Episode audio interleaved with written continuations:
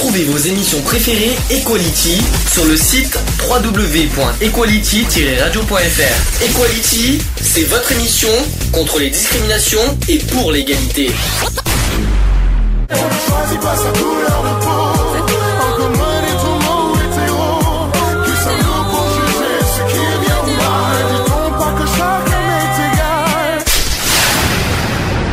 L'union fait la force.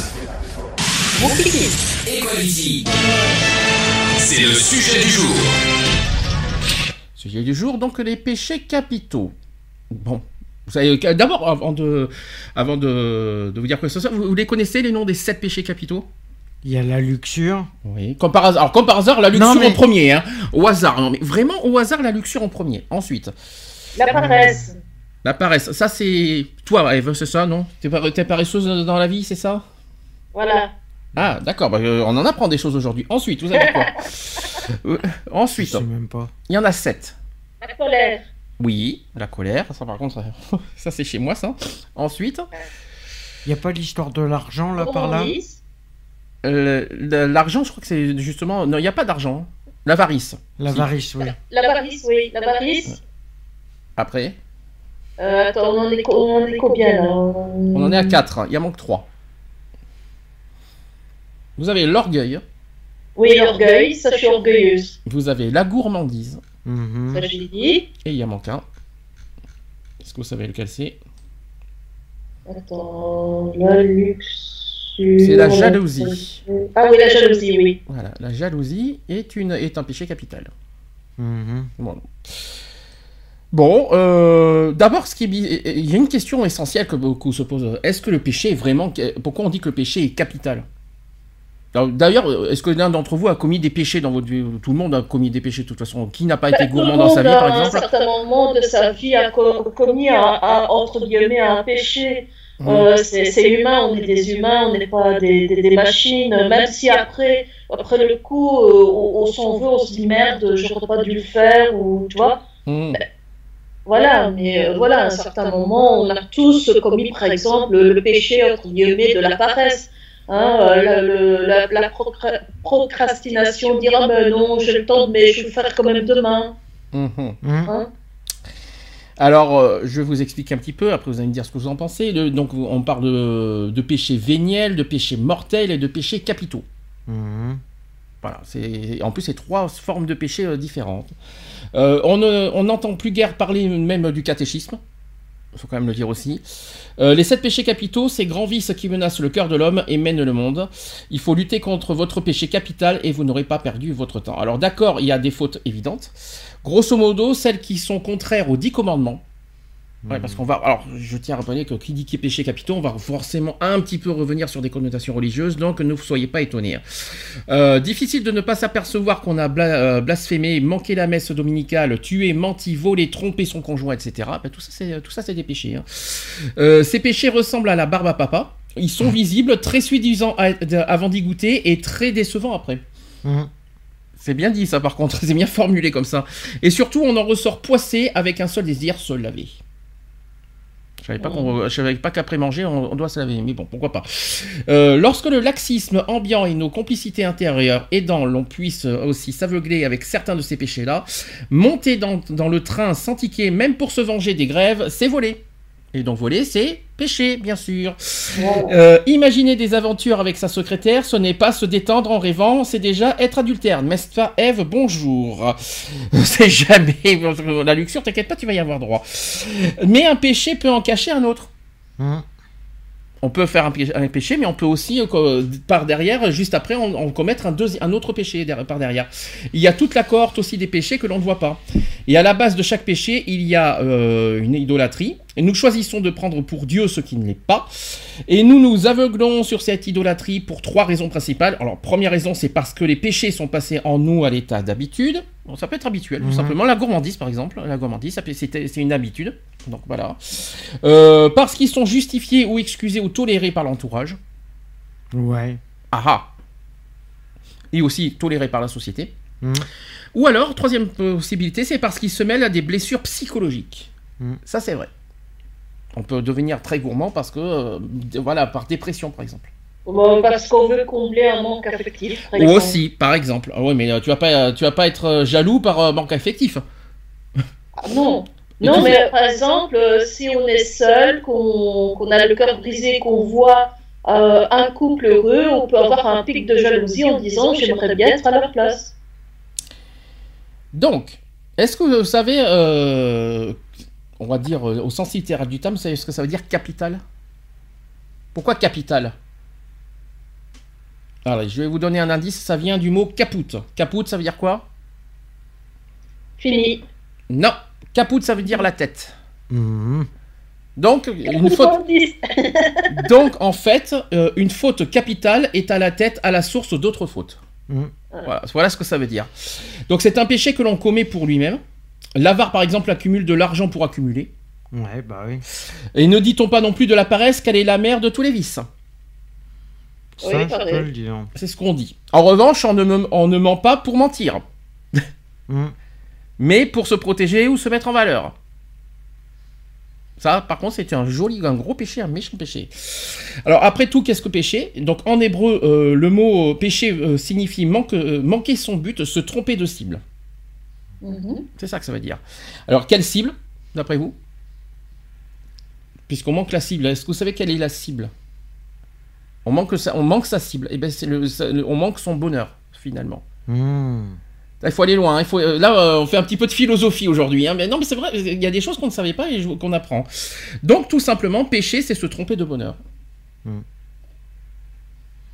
Pourquoi pas, hein Ce n'est pas une sorte d'infraction à un code de la route divin, c'est un détournement, un dévoiement. Et l'homme qui ment lit le panneau indicateur mensonge et traduit involontairement bonheur. C'est un exemple. Et la doctrine des péchés capitaux montre euh, les sept voies euh, par lesquelles l'homme peut se détourner de son véritable bonheur. Les péchés capitaux sont capiteux. Ils offrent les valeurs les plus séduisantes. Les péchés capitaux sont des miroirs aux alouettes, des routes trompe-l'œil, des impasses masquées, des valeurs de substitution, des drogues hallucinogènes aussi. Ce sont les sept idoles de l'âme, euh, à- puisque le propre de l'idole est de mimer Dieu. Je vous l'ai dit, on aura beaucoup de, de connotations religieuses, ne vous soyez pas étonnés. Les honneurs, les plaisirs, les richesses sont des biens réels, des valeurs gratifiantes, mais terrestres. Par sa liberté, l'homme, pour son malheur, est capable d'investir sa vie, de placer son bonheur dans des biens limités. Le péché consiste à aimer infiniment ces réalités finies, à en faire son absolu, son idole. Par exemple, l'or- l'orgueil qui fait de sa propre excellence son idole. La luxure qui fait de même par des jouissances sexuelles. Bonjour Eve au passage. Quand on s'attaque à... Quand on s'attaque à un péché capital, on attaque la tête de l'hydre, c'est-à-dire le péché qui bloque notre... Ouais, quand on en coupe une, il y en a deux qui poussent. Donc la lutte continue contre le péché capital, et si la grâce c'est le pardon, sachez que la grâce des grâces, c'est le- c'est de savoir de quoi on est pardonné. Voilà. Ça, Ça, c'est... on est souvent, euh, souvent, on est, on sait pas pourquoi on est pardonné. Est-ce que pour vous... euh, Non mais c'est- c'est quand, même- c'est- c'est- c'est quand même bizarre ce qu'on dit. Est-ce que pour vous, commettre des péchés, c'est impardonnable? Hmm, ça dépend. Ça Ouais, dépend ce que dépend- tu fais. dépend quoi. Est-ce que pour vous, la paresse est vraiment impardonnable? Non, Est-ce que la gourmandise est impardonnable? Non plus. Voilà ce que j'allais dire. Est-ce que franchement, allez, si par exemple, au lieu de te servir un morceau de tarte, tu t'en sers deux, est-ce que franchement ça porte euh, préjudice à autrui? Alors j'im- euh, oui et non. Parce que là, on va, on va arriver sur un autre sujet qui est le savoir-vivre. Oui, Donc, euh, eh oui, parce que... il y a- y la, a- la politesse veut. euh, Voilà, vous c'est ça, quoi. Est-ce que quelqu'un veut se resservir un morceau avant de se servir Ah oui. soi-même Voilà, Après, mais, ça, ouais, mais là c'est différent, ça c'est le savoir-vivre de, de- de- par politesse de demander un truc. Mhm. Après, est-ce que ça fait, est-ce que pour toi, est-ce que pour autant c'est un péché de demander et de manger et de vouloir euh, une autre part de tarte? Non. Je crois pas. Je crois pas. Puis on va pas les. euh, si quelqu'un n'en veut pas, on va pas laisser la pauvre tarte au milieu euh, comme ça euh, tranquillement. Si, imaginons que personne n'en veut. Imaginons qu'il. Ah bah tiens, on va. euh, ouais, mais la gourmandise, on va en parler tout à l'heure finalement. On, Mm. on- on- si on brûle les étapes, c'est pas bien. On va commencer par le premier péché qui est l'orgueil. Qui est orgueilleux? Est-ce que ça Euh, Moi, je suis normalement orgueilleuse, sauf pour une certaine personne. On me trouve trop. On, trouve que j'ai pas assez d'orgueil à ce niveau-là. Est-ce que quelqu'un peut me dire que ce qu'est l'orgueil d'abord? C'est l'estime de soi. Quand on est trop orgueilleux, on est trop. ça veut dire quoi? Ça veut dire quoi, On euh, pense trop à soi. C'est ça, Eve? Euh, Moi, moi, non, c'est euh, ne pas dire euh, vraiment ses sentiments, euh, avoir peur de se dévoiler, euh, D'accord. demander de l'aide. L'orgueil est non seulement un péché capital, mais aussi un péché capital par excellence, parce que le péché primordial. euh, en effet, le commencement de tout péché, c'est l'orgueil. Mhm. Voilà, c'est le premier des sept. Euh, au fond de tout péché sommeille une secrète préférence de soi. Voilà ce que c'est que l'orgueil. L'orgueil est justement cet amour de soi-même. Mhm. Voilà ce que c'est que l'orgueil. Mais un amour désordonné. L'orgueilleux souffre d'un cancer volontaire de l'ego.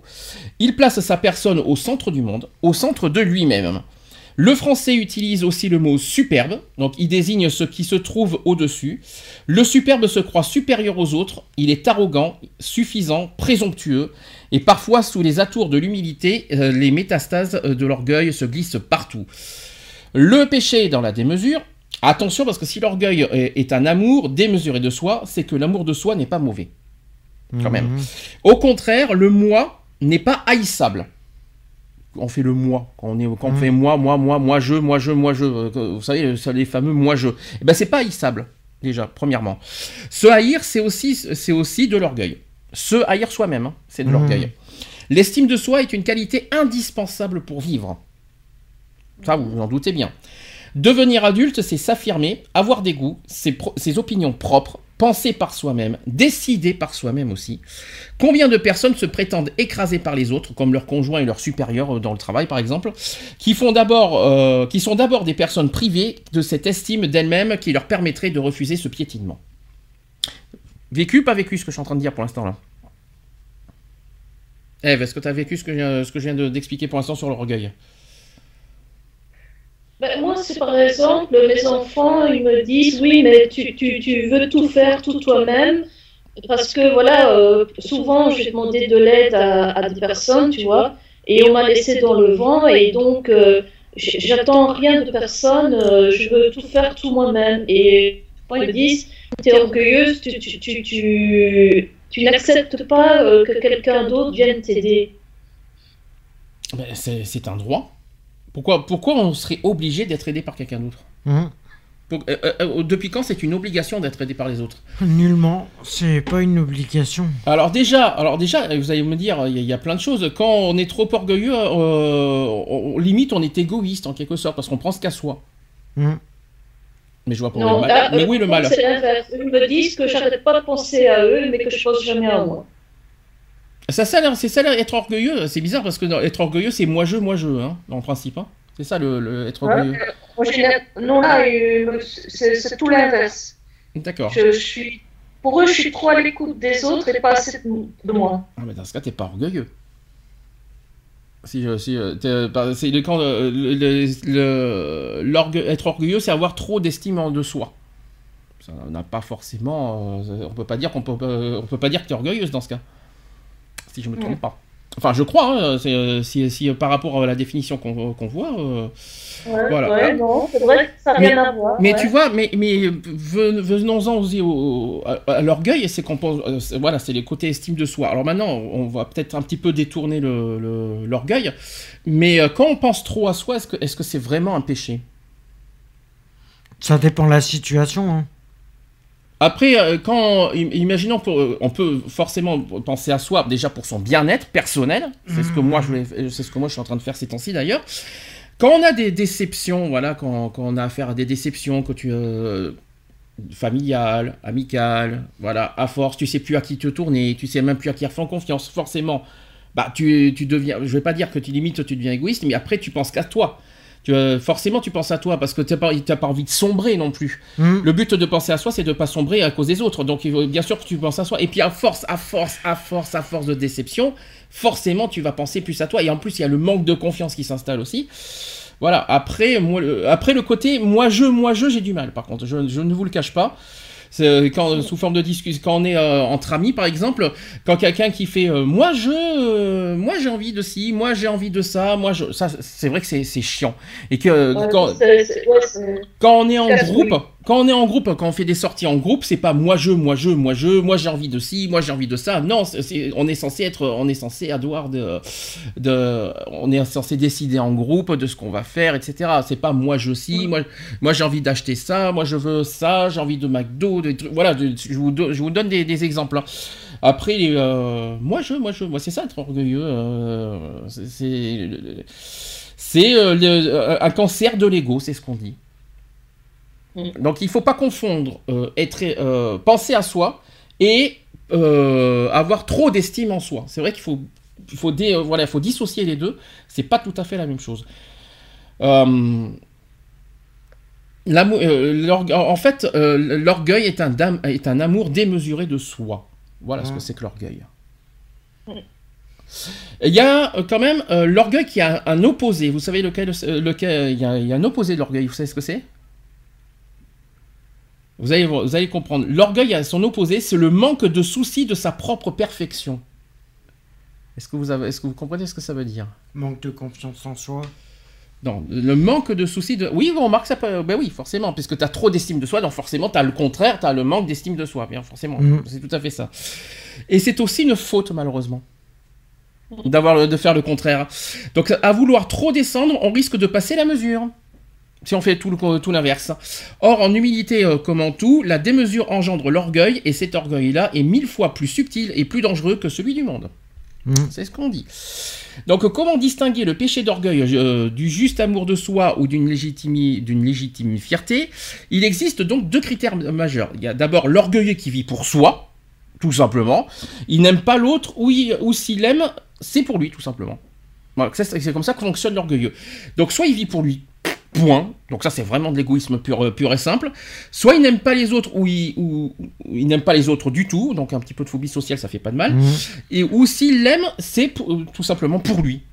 Donc s'il a- s'il va, s'il a, oui j'ai compris, j'ai compris un petit peu, c'est-à-dire que s'il il a, il a quelques entourages, mais c'est, il faut que ça soit pour lui.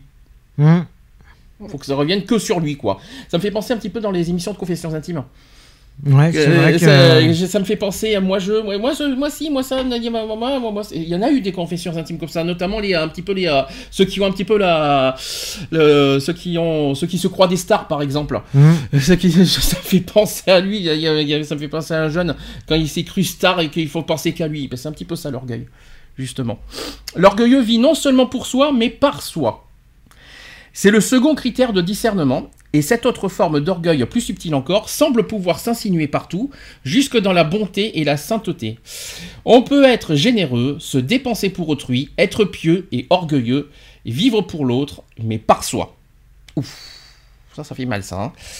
Euh, l'orgueil qui est un serpent. hmm, Attention, euh, l'orgueil est un bon petit serpent parce qu'il se faufile dans les meilleures intentions du monde.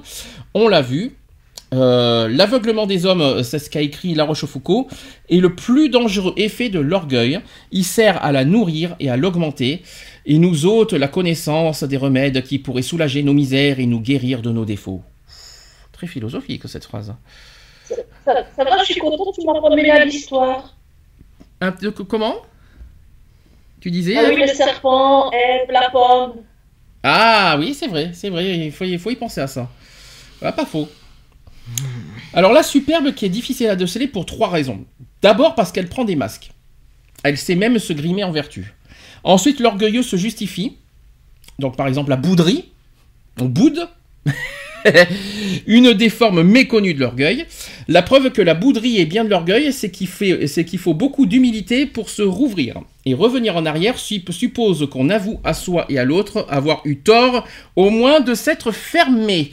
Je ne vise personne dans cette phrase. N'est-ce pas Non. Euh, non, bien sûr. Donc enfin, l'orgueil est souvent étroitement entrelacé à nos blessures, notamment les blessures d'abandon.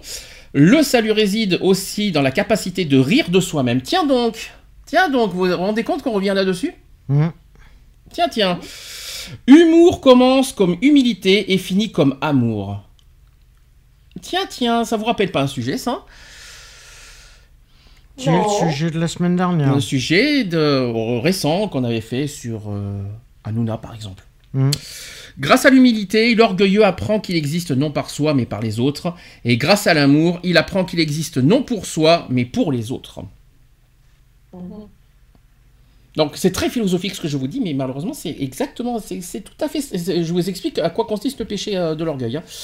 Donc euh, est-ce que Remarque, il vaut mieux, à la limite, quand tu es fâché avec quelqu'un, garder le silence pendant quelques minutes que dire des paroles blessantes que tu vas regretter après. Parce que la personne qui va les recevoir, elle ne les oubliera jamais. qui euh, avant que je passe au remède, parce qu'il peut y avoir quelques petits remèdes pour euh, voilà pour euh, ne, pas être orgueilleux. Est-ce que l'un d'entre vous a déjà se reconnaît dans ce que j'ai dit? Ça, c'est pas très agréable, hein, ça- ce ce grésillement. Est-ce que quelqu'un se reconnaît dans ce péché? Non. Pas, pas- Non. Alors ça, c'est- alors ça c'est ça qui, qui est très embêtant, c'est qu'il y en a qui ne le reconnaissent pas son péché. Alors ça, c'est encore pire. Moi, je suis pas orgueilleux. hein. Non, tu, tu peux quand même. Je pense aux autres avant de penser à moi. Alors. Ah, t'es sûr? Moi, je suis pas sûr. Ah, si. Oh non, non, pas tous les jours. Aussi. Ah non. Disons que moi, quand Nat me blessait vraiment profondément, plutôt que de lui sortir une vacherie, une, une pique pour la blesser, je préférais me taire, laisser passer la, la colère ou la tristesse, plutôt que de lui dire, tu vois, lui, lui lancer un pic pour lui faire. Alors là, c'est. Et a- après, je retournais vers elle. Alors là, c'est pas un péché, mais là, on rentre dans l'hypocrisie. Si tu vois ce que je veux dire, parce que si tu dis pas ce que tu penses, tu rentres. C'est pas que c'est pas ce que je lui dis, je lui dis après ce que j'ai ressenti, mais c'est dans le sens que je veux pas lui sortir une vacherie, tu vois, une pique pour la blesser comme moi j'ai été blessée. Mhm, D'accord. Euh, Donc, euh, alors j'ai Didier qui est avec moi sur Skype et qui, euh, qui nous entend pas en direct. Je sais pas pourquoi. Alors que on est- je te- tu me rassures bien qu'on est bien en direct sur euh, la cam. On est bien, il n'y a pas de souci. Oui. Voilà. Donc, euh, bon, je précise pour ceux qui, euh, on est bien en direct sur Skype, sur YouTube euh, et sur notre site. Euh, Est-ce que vous avez, il y a des remèdes aussi pour, voilà, pour contrecarrer, on va dire, les orgueilleux et les or- et l'orgueil?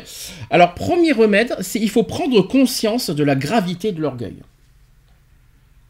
Qui, hé, hé, hé, oui, alors ça, le problème, qu'il faut, il y en a qui, euh, justement, c'est ce que je viens de dire juste avant, il y en a qui ne le reconnaissent pas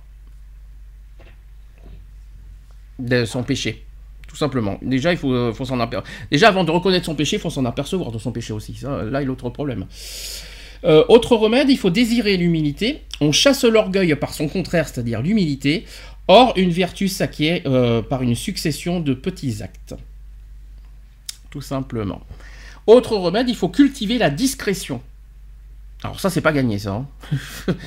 Être discret, euh, plus facile à dire qu'à faire. hein. Non, euh, et en, Mhm. plus, on- en plus, euh, faire la discrétion, c'est se refermer sur soi, et je pense qu'il y en a beaucoup qui ne veulent pas se, re- se refermer sur soi-même, hein, je le dis. Autre point, il faut apprendre à donner dans le secret sans que personne ne le sache. Ah, tiens, c'est un petit peu ce qu'a dit Ève. Disons une fois par jour. Si vous avez tendance à être plus généreux lorsque vous vous promenez avec des amis, prenez les résolutions de donner autant et aussi souvent des- aux démunis lorsque vous êtes seul. Ça, c'est important, ça. Ça, Mhm. c'est un bon remède. Ensuite, autre remède, il faut accepter ses émotions. Ça, c'est plus, ça, c'est beaucoup plus compliqué d'accepter ses émotions. Euh, L'indépendant qui contrôle tout euh, doit d'abord apprendre à dépendre de soi, notamment de son corps et de ses émotions. Ensuite, il faut reconnaître ses dettes. L'indépendant peut entrer doucement dans la dépendance par la louange, c'est-à-dire la reconnaissance au double sens du terme de tout ce qu'il reçoit. Et enfin, et ça, ce n'est pas n'importe quel, euh, remède, il faut savoir rire de soi-même. Tiens donc. Dans ce cas, il y en a beaucoup. euh, Il y en a beaucoup.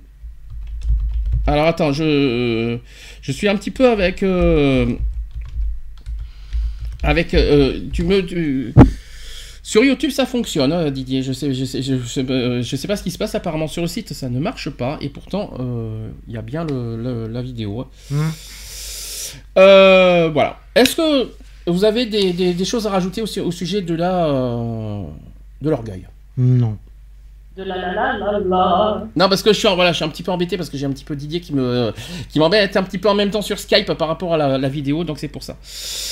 Euh, tu peux, euh, euh, F, est-ce que tu peux t'occuper de Didier sur Skype? Sinon, ça va me déranger. Il va, il va me, il va m'embêter au niveau de de, de, de- de l'émission. Euh, est-ce que quelqu'un. Je m'occupe de Didier. voilà, ça sera mieux. voilà, tu lui dis où se trouve la vidéo sur YouTube. Voilà, tout simplement. Euh, est-ce que au niveau de l'orgueil, quelqu'un va rajouter quelque chose? Non. Non, du tout.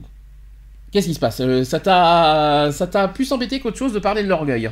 Non, pas spécialement, mais bon, euh, ouais, je sais pas. Mais euh, petit problème, c'est que j'ai pas Didier dans mes amis hein, sur Skype. D'accord. Je suis un peu embêté, je ne peux pas. De... Bon, alors attends, on va faire là pour, on va faire. euh, De toute façon, on va, on va couper ça au montage de toute façon. Euh... tu, je sais pas comment on va faire.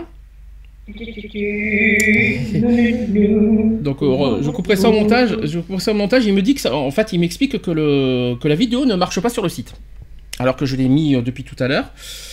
Euh, c'est un peu bizarre, je trouve, mais bon, c'est pas grave.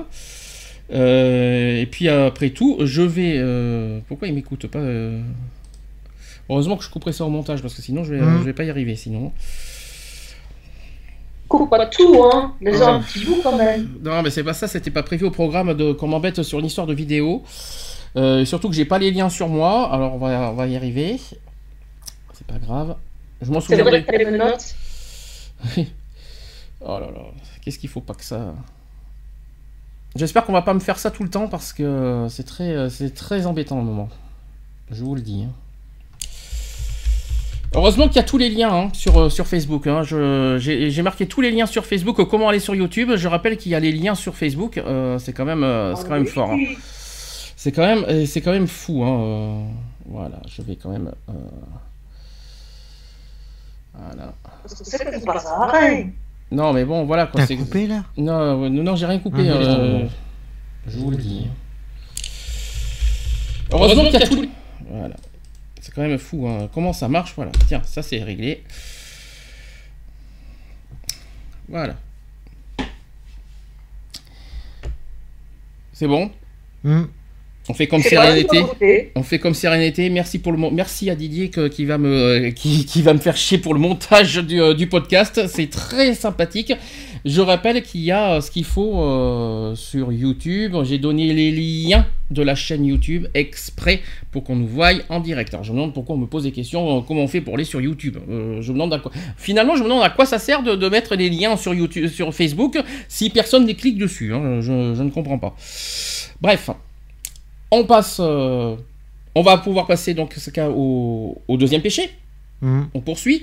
Donc sur la gourmandise. Qui est gourmand dans la vie Ça dépend. Ouais, ça moi, dépend, ça c'est dépend de. Alors c'est bien. Ce qui est marrant, c'est que vous avez répondu tous les deux exactement la même réponse. Vous avez dit ça dépend. C'est Bah oui, ça dépend de, de la situation. ça dépend. Non, quand on est gourmand, on est gourmand. Il n'y a pas de situation. Alors qu'est-ce que tu appelles ça dépend de la situation? Donne-moi un exemple. Bah ça dépend de l'événement qu'il y a, ça dépend le... de la façon dont tu vois les choses. Mhm. Ça dépend comment tu vois les choses. Alors, euh, c'est quoi La gourmandise par dépression ou la gourmandise parce que tu aimes manger? C'est ça la question en fait. Ça peut être la gourmandise par euh, dépression. Voilà, donc tu te venges sur la nourriture par, euh, sous- euh, par la- à cause de la dépression. Hmm.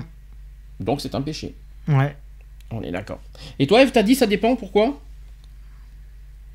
Bah, euh, par exemple, euh, nous les femmes, euh, une semaine avant, une semaine à dix jours avant nos règles, euh, on, devient de vrais ogres. euh, on saute sur tout ce qui bouge.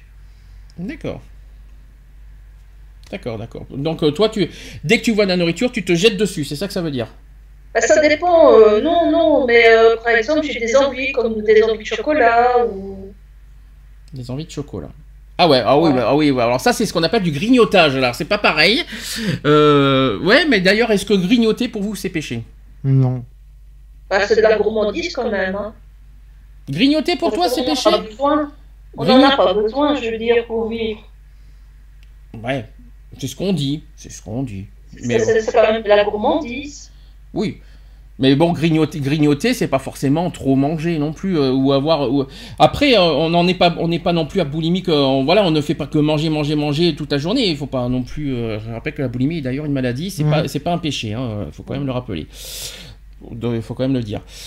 Euh, Est-ce qu'on, il y y a quand même une expression qui dit que la gourmandise est un vilain défaut. Oui ou non, vous êtes d'accord? Ça dépend le, ça dépend le contexte. Est-ce que pour toi c'est un vilain défaut, euh, Eve? La gourmandise. Oui, ça peut, ça peut l'être, oui, en effet. Alors, que celui-ci n'a jamais euh, péché euh, jette la première bière. c'est c'est quand même un, un Ouais, joli. euh, c'est- ce qu'on dit. euh, un petit jeu de mots, ça fait pas de mal. Et pourtant, la gourmandise est une bouche ouverte, une porte entrebâillée pour d'autres démons. S'il vous plaît, Mhm. s'il vous plaît. Attention, ne- euh, ça peut être, ça peut être n'importe quoi là-dedans. La gourmandise, on ne va pas en faire tout un plat. Quoique, c'est un sujet aussi sensible que la crème brûlée. On marche sur des œufs meurettes. Oser prétendre dans un dîner qu'elle est un vilain défaut, pire, un vice capital qui nourrit en son sein plein de diablotins, et vous allez déguster. La gourmandise, c'est un péché mignon, comme le filet euh, du même nom. Euh, un péché enfantin, qu'on évoque avec indulgence et tendresse. Les yeux pétillent, on chuchote en excusant, il est gourmet. Et sur les cartes des restaurants chics, gourmandise remplace dessert. Et si justement on utilisait le mot de gourmandise pour ajouter au plaisir de la bouche celui de la transgression, eh bien c'est l'orgueil qui a entraîné l'humanité dans la chute, mais la gourmandise, lui, passe le plat. Tout simplement. Parce que vous savez qu'il faut rappeler qu'un péché peut en entraîner, en- peut entraîner un autre. hein. Mmh. Alors pourquoi rechigne-t-on à faire euh, de la gourmandise un péché? Euh, C'est qu'un jansénisme toujours renaissant euh, nous laisse encore croire que le plaisir est mauvais ou périlleux par nature. On, est- on en est venu à identifier gourmandise avec plaisir de la table. Or le péché, ce, ce n'est pas le plaisir, mais le plaisir immodéré. Par exemple, saint Thomas qui définit la, gourmand- la gourmandise comme le désir désordonné de nourriture. Mhm. C'est un petit peu ce qu'a dit Ève avec l'histoire de grignotage parce qu'on n'en a pas forcément besoin. C'est ça le côté, le désir désordonné en fait. Quand on grignote un petit peu trop, bah, ça devient un désir désordonné. Alors qu'il y a des ordres, un spécialiste, par exemple des patates pourries euh, et du confessionnel, euh, qu'on ne peut accuser de laxisme, le curé d'Ars qui répond ceci, il a dit Est-ce que, euh, quand nous aimons ce qui est bon, nous péchons par gourmandise? Non, parce que nous sommes gourmands lorsque nous prenons de la nourriture avec excès, plus, il- plus qu'il n'en faut pour soutenir notre corps. Donc en, gros, quand on mange trop, alors que le corps n'en a pas besoin, eh bien c'est un péché de gourmandise, tout simplement. Mm. Est-ce que ça vous arrive ça, de, ma- de manger plus que, que le corps en a besoin? Non. Non. Et non, quand même au contraire, mes enfants disent que je mange pas assez. quand t'as pas faim, tu manges pas. Et quand tu, quand t'as, et même, euh, en gros, oui. euh, ah bon, toi tu manges pas assez. Donc en fait, c'est pas un péché de gourmandise, c'est carrément un péché de non, euh, de non alimentation en fait. On va dire ça comme ça. C'est, pas du tout la même chose. Toi, tu fais le contraire en fait, Eve. C'est pas bien. Mais disons qu'ils ils me reprochent de remplir trop leurs assiettes et pas assez la mienne. Oui, mais c'est ça. Alors, après, à moins que tu n'en aies pas besoin. Alors, est-ce que c'est est -ce c'est parce que moralement tu vas pas bien ou est-ce que c'est parce que tu t'as pas besoin de manger ou que t'as pas faim tout simplement? Est-ce que est-ce que c'est vraiment c'est c'est pas c'est pas psychologique? Je suis pas faim. Merci de détourner la question. C'est pas psychologique. Non. Non, merci Eve. Bien sûr Eve. On y croit tous Eve, bien sûr. c'est récent ça ce, ce manque d'appétit Non, ça fait des années. Ah, ça fait des années. donc- Et c'est quoi C'est une habitude peut-être à la limite C'est une habitude de chez toi Bah oui, euh, moi je préfère voir les, les assiettes, euh, j'aime bien voir les assiettes des, des enfants bien remplies. Moi, euh, voilà, je, je, je, dire, j'écoute ma foi, quoi. Bah, c'est comme moi, par exemple, je vais, vous donner, je vais vous donner un exemple. On me dit que c'est pas bien ce que je fais. On me dit, alors, de toute façon, tout ce qu'on- tous les trucs pas normaux, c'est pas bien, comme par hasard. Moi, par exemple, je- on me dit que je, pourtant, euh, pourtant, voilà, j'ai quand même un corps assez bizarre, hein, assez spécial, et pourtant, je mange qu'une fois par jour. Ah bah c'est ça qui, qui n'est pas bien. Ah bah comme par hasard, c'est pas bien. Alors toi, tu manges trop peu, mais c'est pas, c'est bien. Mais moi, quand je mange une fois par jour, c'est pas bien. C'est, c'est pas logique ce que tu dis, Eve. Non, c'est dans le sens que tu prives ton corps, donc forcément, euh, comme ils se pas- mais je prive rien il réserve. Mais je, je prive pas mon corps, c'est que j'ai pas envie de manger la journée. Je ne mange pas, sauf quand j'ai faim. Quand là, je le dis, je l'affirme et je mange. Mais habituellement parlant, je mange une fois par jour et le soir en plus. Donc, mais euh, ton corps, il le perçoit comme une privation. mais c'est pas une Donc, comme privation. ils se sont privés, il, euh, il emmagasine le maximum qu'il peut. D'accord. Mais toi, par contre, tu, te- tu, tu prives pas ton corps le fait de pas de manger peu. Si. Voilà, donc on est d'accord là-dessus. Non mais euh, dis donc, non parce que tu me parles de privation, tu me dis que c'est pas bien, mais alors qu'est-ce que je, qu'est-ce que je devrais dire, Miss Eve, dans ce cas que tu manges, que tu manges peu? Moi, je- en plus, euh, je c'est pas une privation parce que euh, c'est un- une histoire de quand, quand on mange, c'est un besoin. Or la journée, j'ai pas envie de manger. Alors euh, sauf euh, voilà des, euh, des, des- des petits morceaux de fromage, une pomme, voilà des trucs comme ça. Une pomme, je vois pas où est le problème. hein. Même des céréales. Si des fois le midi, des fois le midi, des fois le midi, un, un bol de céréales. Hein Voilà, mais, mais, mais c'est pas tous les jours. Mais le, le bon, le repas avec une viande, des légumes, tout ça, c'est le soir. Alors c'est pas bien parce que. normalement, ça devrait être l'inverse. Alors, est-ce que vous savez, en À la principe. limite, Oui. ton truc de viande, ce serait le petit, au petit déjeuner que tu devrais le prendre. Non mais sauf que le matin j'aime pas. Tu sais que je suis pas matin. Donc le jour que le jour que, que je me lève le matin, euh, c'est quand les poules rondées. Non, j'aime pas le matin. Je suis pas du matin de toute façon.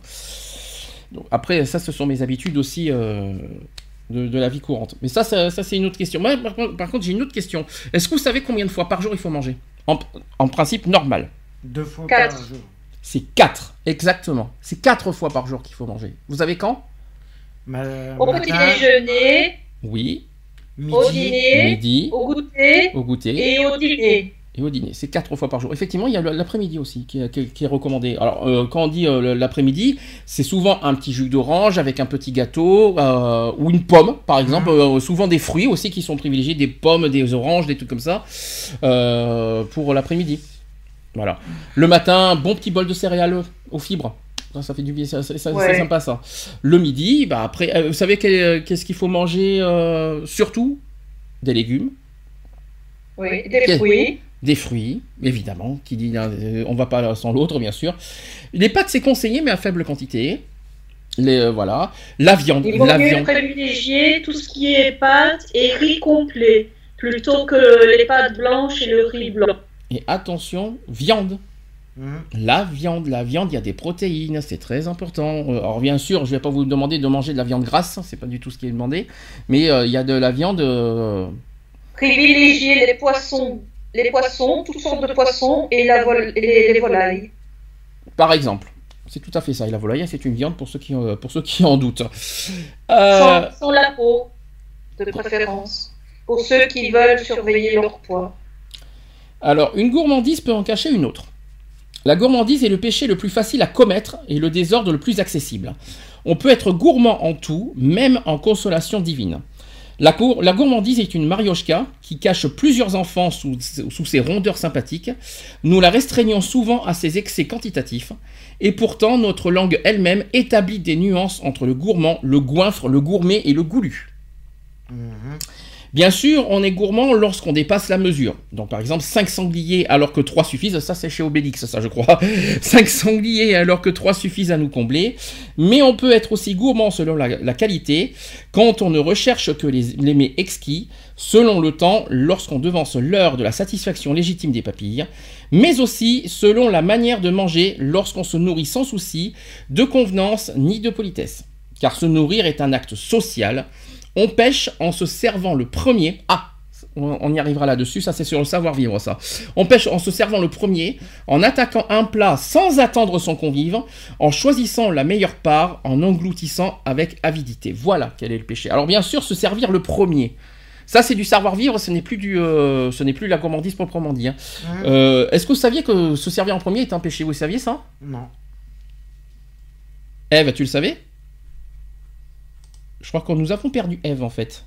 Eve a disparu. Bon, est-ce que tu savais que, est-ce que tu savais que c'était un péché euh, Non, j'en savais rien du tout. euh, là, tu vas nous exploser le micro. Est-ce que euh, non, tu savais pas du tout. Non, j'en savais rien du tout. Tu sers toujours les autres Ou est-ce que Ah, je, je laisse toujours les autres se servir avant, avant Et non, de me servir. Alors en principe, savoir vivre, c'est que toi tu sers quand quand tu invites les personnes, c'est toi qui sers les gens. Ou alors tu laisses, ou alors tu- toi tu laisses carrément servir les autres. Ouais, je laisse les autres se servir avant de me servir. Tu sers pas. Non. Si tu- des invités, tu sais pas toi, tu, sais- tu, tu sers pas euh, à- euh, ah non, les je autres fais dans comme les à la maison, moi je fais comme à la vie courante, euh, je m'emmerde pas, euh, tout le monde se sert chacun et... En choisissant la, meilleure part. Ah oui, on cherche la, par exemple une part de pizza, euh, la, la- la plus grosse portion pizza. Tu est-ce que tu, est-ce que, ouais, c'est vrai que c'est pas con ce qu'on dit. Euh, Quand tu vois une Non, je pizza fais toute des parts égales. Non mais euh, des fois quand c'est pas égal, tu le, tu, on le fait pas exprès. Mais est-ce que tu cherches pas la, plus grosse part de gâteau par exemple aussi? Ah non, Tu cherches pas la, la, la plus grosse part? D'accord. mon contrefou. Et en engloutissant avec avidité? Ça, par contre, c'est, je dirais pas de- d'engloutir euh, avec avidité, mais je dirais plus. euh, Ouais. C'est dû à mes, euh, c'est dû à ma perte d'année euh, de rue qui qu'on fait que j'ai perdu le. J'ai l'impression de. Alors, question- la question simple, c'est est-ce que vous, est-ce qu'on connaît les raisons secrètes de nos gourmandises? Non. Bah déjà, il y a les publicités. Hum, Les publicités qui sont alléchantes quand tu vois des bons McDo, forcément. Quand tu as des bons petits sandwichs McDo, qu'est-ce qui qu'est-ce que tu as envie Après ça. Allez à McDo, bien sûr, c'est un exemple. Quand t'as des bons petits, des bons petits trucs, hum, avec, euh, quand tu vois la bonne, euh, la- le bon chocolat flotté, que t'as pas envie de l'acheter Non. Ah, pas forcément. Et par Pas. contre, McDo, oui, ça t'arrive. Ah, ça m'arrive aussi. Le Des bon. fois, ouais. Quand, quand tu vois le bon sandwich, euh, le bon 280, là, tu dis oui, là. Hum. F qui est de retour, qui a eu un souci. Oui, un souci de connexion. D'accord, d'accord. Alors justement, je voudrais te poser une question tant qu'on on est toujours sur la gourmandise. Euh, Est-ce que tu sais quelles sont les, rais- les raisons secrètes de la gourmandise? Alors je vais te donner un exemple parce qu'on est, on est là-dessus. Est-ce que, t'as- est-ce que pour toi, quand tu vois des certaines publicités, ça te donne envie d'acheter? Les pubs, allez, McDo par exemple. Non, non, McDo, ça me rend malade comme un chien. Ah, je savais pas que je savais pas que les chiens étaient forcément malades. Euh, Je, Voilà, je- je l'apprends. euh, franchement, si tu veux me voir coucher pendant deux jours, donne-moi un McDo. D'accord. Ah bah, a- comme ça, au moins, tu, au moins tu te nourriras. Bon, est-ce qu'il y a d'autres publicités euh, Voilà, est-ce qu'il y a des choses euh, de- dans, dans les pubs que- qui visuellement t'attirent et qui te donnent envie d'acheter et de manger tu- euh, et, et de manger tout de suite? Ah, ça, ça ira plus vite comme ça. Hmm, Non. D'accord. Alors, autre raison secrète, ce sont les étals tentateurs, tout simplement.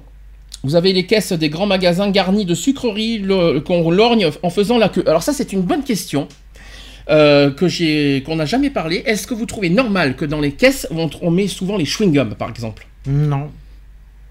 Est-ce que fran- euh, alors déjà on privilégie euh, aux enfants tout, notamment que qu'il faut pas acheter euh, tout ce qui est sucre, man- ne pas manger trop sucré, trop salé, tout ce que vous voulez. Et dans les Mhm. caisses, et c'est vrai, et il faut être honnête, dans les Ouais, caisses on, on voit des sucreries. Il y a des bonbons, des sucreries, notamment les chewing-gums. Est-ce que ça vous trouvez ça normal? Non. Non, parce que l'enfant, il est tenté et il demande toujours un petit truc. Et quand tu regardes le prix, c'est. euh, allez, je sais pas moi, pour euh, un petit paquet, c'est 2,50. euh, Tu te dis, c'est pas possible, quoi. Mhm. Non mais même euh, si on oublie le prix, je parle au niveau moralement parce que comme on- on- voilà, il y a- les pubs qui disent aux enfants ne mangez pas trop sucré, trop salé, etc. Et à côté, Ouais. et à côté dans les magasins parce qu'on on emmène forcément les, les enfants. C'est pour Je- le prix de consommation. mais hein, comme les enfants, pour- évidemment la première chose qu'ils veulent c'est des bonbons. Et ben moi je trouve ça je trouve ça un petit peu Mhm. dégueulasse euh, de, de, de, de pousser en gros à la consommation, notamment envers les enfants pour qu'ils pour qu'ils achètent des bonbons quoi. Euh, nous, ça, nous- quand on était petits, on- ça nous est souvent arrivé, notamment aussi pour les, quand on va dans les boulangeries. Hum. Euh, quand tu vas dans les boulangeries, c'est pas pour acheter des bonbons, c'est pour acheter des viennoiseries ou du pain. Euh, et qu'est-ce qu'il y a dans les boulangeries? Voilà, Ça, c'était à l'époque. Je, je sais pas si ça se fait encore aujourd'hui. Si T'as des, ça peu- se fait encore, t'as- des bonbons. bornes de bonbons, de sucettes et tout ça. Moi, j'avais, moi, j'avais- quand j'étais dans la boulangerie, mais il y avait une borne avec des sucettes. Mhm. Euh, je sais pas si ça se fait, ça. Je, je sais pas si vous, si vous comprenez cette, euh, cette Mhm. façon de faire. C'est Bah ouais, mais bon, c'est question de, de consommation. Après, euh, Mais ça se fait pas. Si on, Comment on peut donner des leçons de morale en disant qu'il faut pas manger trop sucré si cons- euh, au niveau consommation on pousse à acheter des, des sucreries? Ah bah ça. Donc finalement, euh, la gourmandise, on l'a créé nous-mêmes aussi ce péché. Hein. C'est-à-dire qu'on est, on est peut-être gourmand, mais on le crée, mais quelque part on, on le pousse, on, on le crée ce, ce, ce péché. Donc Mhm. c'est pour ça que la gourmandise n'est pas punissable. Enfin, on va dire, il, il est pas, il est pas à pointer du doigt, puisque nous-mêmes, euh, dans la vie courante, on pousse à être gourmand. Hum. bah, c'est simple, c'est pour ça que dans chaque publicité euh, comme ça qui tente à consommer euh, des, des, des viennoiseries industrielles ou autres, ils te mettent euh, bouger, euh, ne mangez pas trop sucré, trop salé. euh. par exemple. Donc, euh, allons plus loin aussi, euh, avec la psychologie en aval avec euh, la spiritualité, pour saisir les raisons cachées de nos frénésies papillaires pour comprendre la recette de la gourmandise. Alors, l'aliment est notre toute première expérience de plaisir. Autour des, délectations orales se rejouent tous les contentements, mais aussi toutes les frustrations de la petite enfance. La moindre privation de nourriture réveille les manques profonds de consolation, et ne dit-on pas d'un homme qu'il boit, qu'il biberonne. Mhm. Alors voilà pourquoi un certain nombre de dysfonctionnements de- dans le manger et le boire re- relèvent de la blessure que du péché. Ce n'est pas le lieu de parler ici de l'alcoolisme. hein. On, va pas parler de Mhm. l'alcool, euh, quoi qu'il en soit, c'est pas le sujet. On va pas non plus parler de l'anorexie, de la boulimie. Ce- je rappelle que ce sont des maladies et non pas des péchés. Euh, Il y a aussi les pathologies euh, lourdes et complexes, notamment psychologiques. Mais la difficulté à se priver de nourriture qu'on expérimente euh, durant le carême, par exemple, ah oui, parce que le carême, vous savez qu'on n'est pas censé Mhm. manger euh, le- au carême, ont des explications psychologiques et pas seulement morales. Ces blessures excusent partiellement ou totalement l'intempérance. Tout simplement. Et enfin, il demeure des camouflages volontaires et pécheurs. On arrive facilement à faire d'un homme un gourmand en flattant la- sa vanité. Il faut lui faire croire qu'il est un fin connaisseur en cuisine. Je sais pas si ça se fait. En fait, pousser, faire de la bonne cuisine quelque part. Alors, évidemment, on va pas, on va pas faire des sujets de sur l'alimentation. On a déjà fait euh, beaucoup de débats sur la bonne alimentation, qu'est-ce qu'il faut, de- Mhm. qu'est-ce qu'il faut manger, qu'est-ce qu'il faut pas manger? Euh, Ça sera pas le sujet. Euh, en revanche, euh, il faut lui faire croire euh, qu'il est un fin connaisseur en cuisine. Alors ça, ça, ça, c'est dégueulasse de faire croire à quelqu'un qui est un bon cuisinier. C'est comme si je te disais que, voilà, même si tu as fait le, un rôti euh, que- non cuit, c'est bien, tu es un bon cuisinier, tu as fait un bon rôti. Ça se fait pas, ça. C'est de l'hypocrisie. Euh, complètement, complètement. euh. C'est de l'hypocrisie pure et simple. et puis ça. autre, autre péché de gourmandise, c'est de faire des cuisines rapides. Mhm. Des cuisines rapides, notamment au micro-ondes. Allez, en avant, je vais mettre mon petit plat dans le, dans le, dans le micro-ondes, mes, mes petits, euh, mes, mes petits spaghettis bolognaise en une minute, euh, tout ça. Ça aussi, les, les trucs micro-ondes, ça, ça pousse un petit peu, quoi. Déjà, ça donne déjà, déjà, ça donne moins envie de faire de cuisine et faire des légumes. Mhm.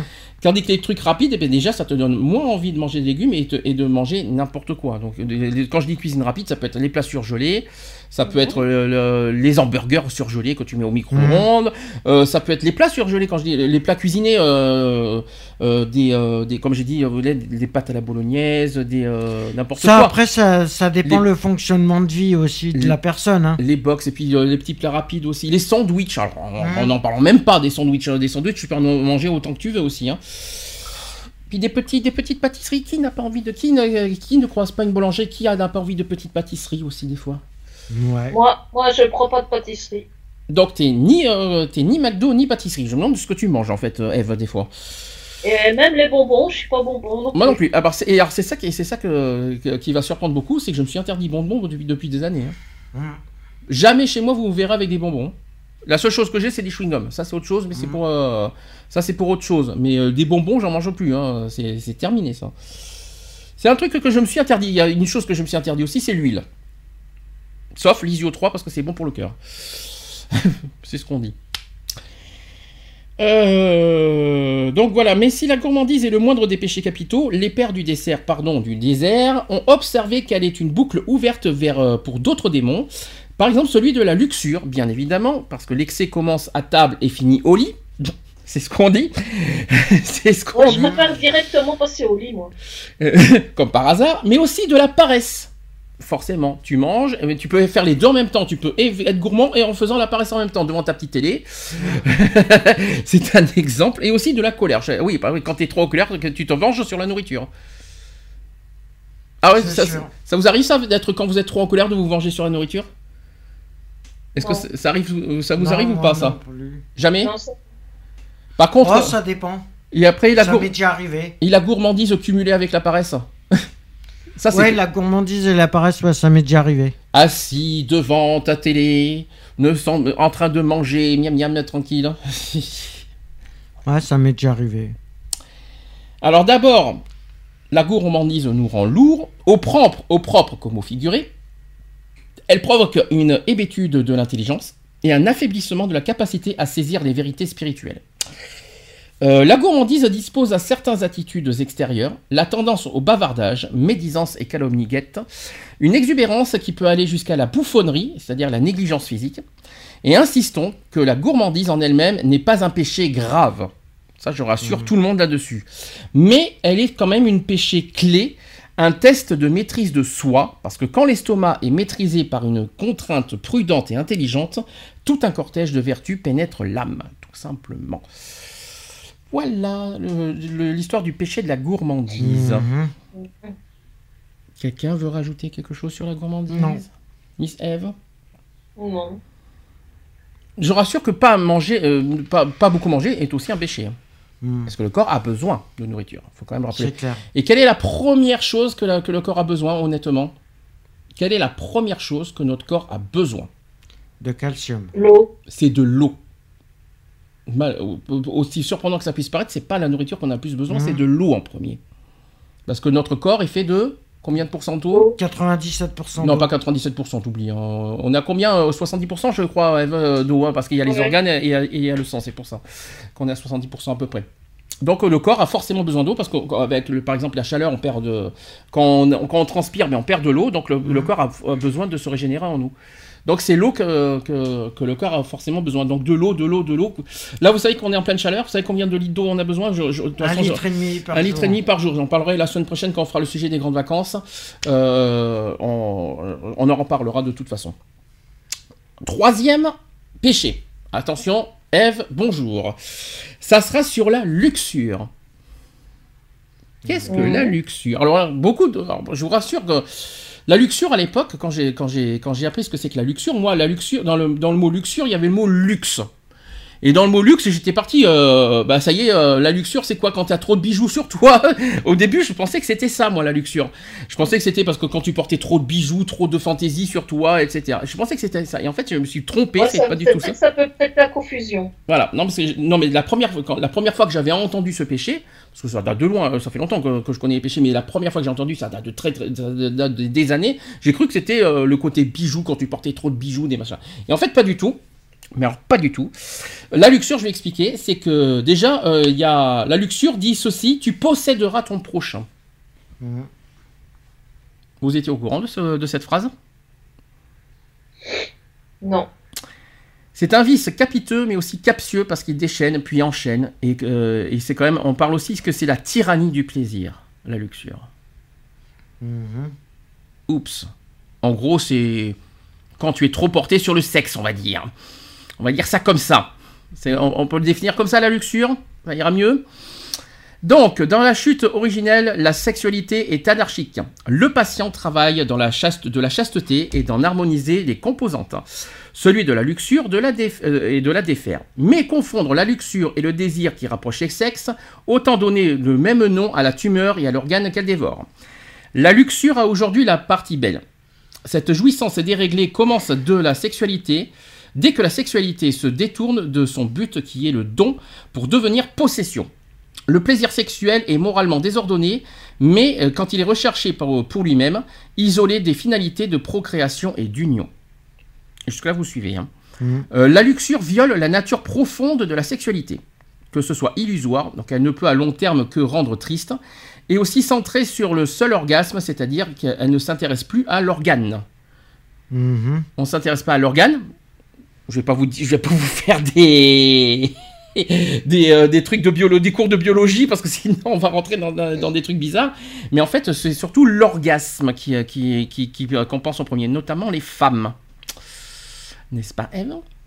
Est-ce que tu Oui. est-ce que tu es d'accord avec ça? Bof, je sais pas. Ah, d'un coup, d'un coup, tu, c'est marrant. tu- Dès qu'on parlait de la luxure au début, tu en rigolais, tu étais dedans, et puis là maintenant, ouais, bof. Pourquoi il faut que j'aille plus loin encore Donc je vais aller plus loin. Euh, la luxure, donc la luxure est pernicieuse en raison de ses effets. Ils sont tous là, donc le vice né de la répétition, la blessure, la honte aussi, l'aliénation qui est née du désir, et bientôt il y a aussi l'asservissement. Le luxurieux qui est, euh, voilà, on, appelle- on dit ça le luxurieux. Et même si la luxure dans l'adultère est aussi, oh oui, l'adultère est un péché Mhm. de luxure. Euh, même si la luxure dans l'adultère est aussi une injustice commise à l'égard euh, de la famille, elle brûle de l'argent et du temps. Elle fait partie de ces péchés qui trouvent leur châtiment en cette vie. La tromperie se paie de crainte constante, donc être vu ou attraper le sida ou attendre un enfant non voulu. Mhm. Et aussi de culpabilité. La luxure attriste plus qu'elle ne réjouit. Euh, la chair amère, quand je dis chair amère, euh, la chair de la peau amère, euh, ces désordres embrument l'intelligence. Il y a Saint Grégoire le Grand qui estime que la gourmandise affaiblit l'esprit dans sa capacité à saisir les vérités spirituelles, alors que la luxure l'annule complètement. Et à minima, l'obsession du désir de, de plaire rend bête, il aliène aussi la liberté, et un accro des sites porno peut passer des heures devant l'écran et se masturber plusieurs fois par jour. On peut être dépendant du sexe comme de l'alcool, et à ce stade, le péché devenu vice est une pathologie. Mhm. Vous êtes d'accord pour l'instant avec ce qui est dit? Ouais. Vous comprenez mieux maintenant la luxure? Mhm. En gros, quand, en, en fait, si on doit faire, si on résume de manière plus courante, la luxure, c'est un obsédé sexuel. C'est- Quand on est la luxure, c'est un obsédé de la sexuelle qui, veut- qui veut, qui veut à tout prix, euh, voilà, euh, du sexe, du sexe, du sexe et, euh, et prendre du plaisir. Et plusieurs fois par jour en plus. Ça vous, euh, justement, qu'est-ce que vous en pensez de, de- de ces genres de personnes qui ont, qui ont, qui ont soif, on va dire, qui ont faim de sexe? Vous en- Qu'est-ce que qu'est-ce que vous en pensez de ces, de ces genres de personnes? Vous les comprenez ou pas? Pas Je forcément. dirais que ça, ils ont un problème psychologique. Mhm. Tu penses que c'est psychologique de- d'être euh, d'être trop, trop porté sur le sexe? Ouais, ça dépend, ouais. C'est que quelque part, ils ont un, un mal-être euh, qui, pro- euh, qui planque. Être, avoir une obsession pour toi, c'est maladif, euh, Eve. Quelque part. Oui, vu, moi j'ai déjà croisé des, personnes. euh, euh, moi, j'ai, en fait, euh, j'ai croisé une femme euh, qui, me disait, oui, je, cherche des amis, euh, je suis célibataire, euh, je cherche pas l'amour, euh, je cherche juste euh, à me faire des amis. Et elle m'avait invité à, à boire un café. Et Nat, elle me fait, méfie-toi. Et je lui dis, ben non, c'est juste ton ami, on va, se voir- on va se boire un café, voilà, sans plus, quoi. Et la nana, elle m'avait coincé dans un coin en, disant, en exigeant que je l'embrasse. Je l'ai pas embrassé, j'ai toujours repoussé. Ça devient du viol, là. Mhm. Et un, un jour, en fait, par hasard, si tu veux, sur Facebook, de temps en temps, ils te proposent des, des personnes en disant connaissez-vous telle personne? Et je la reconnais.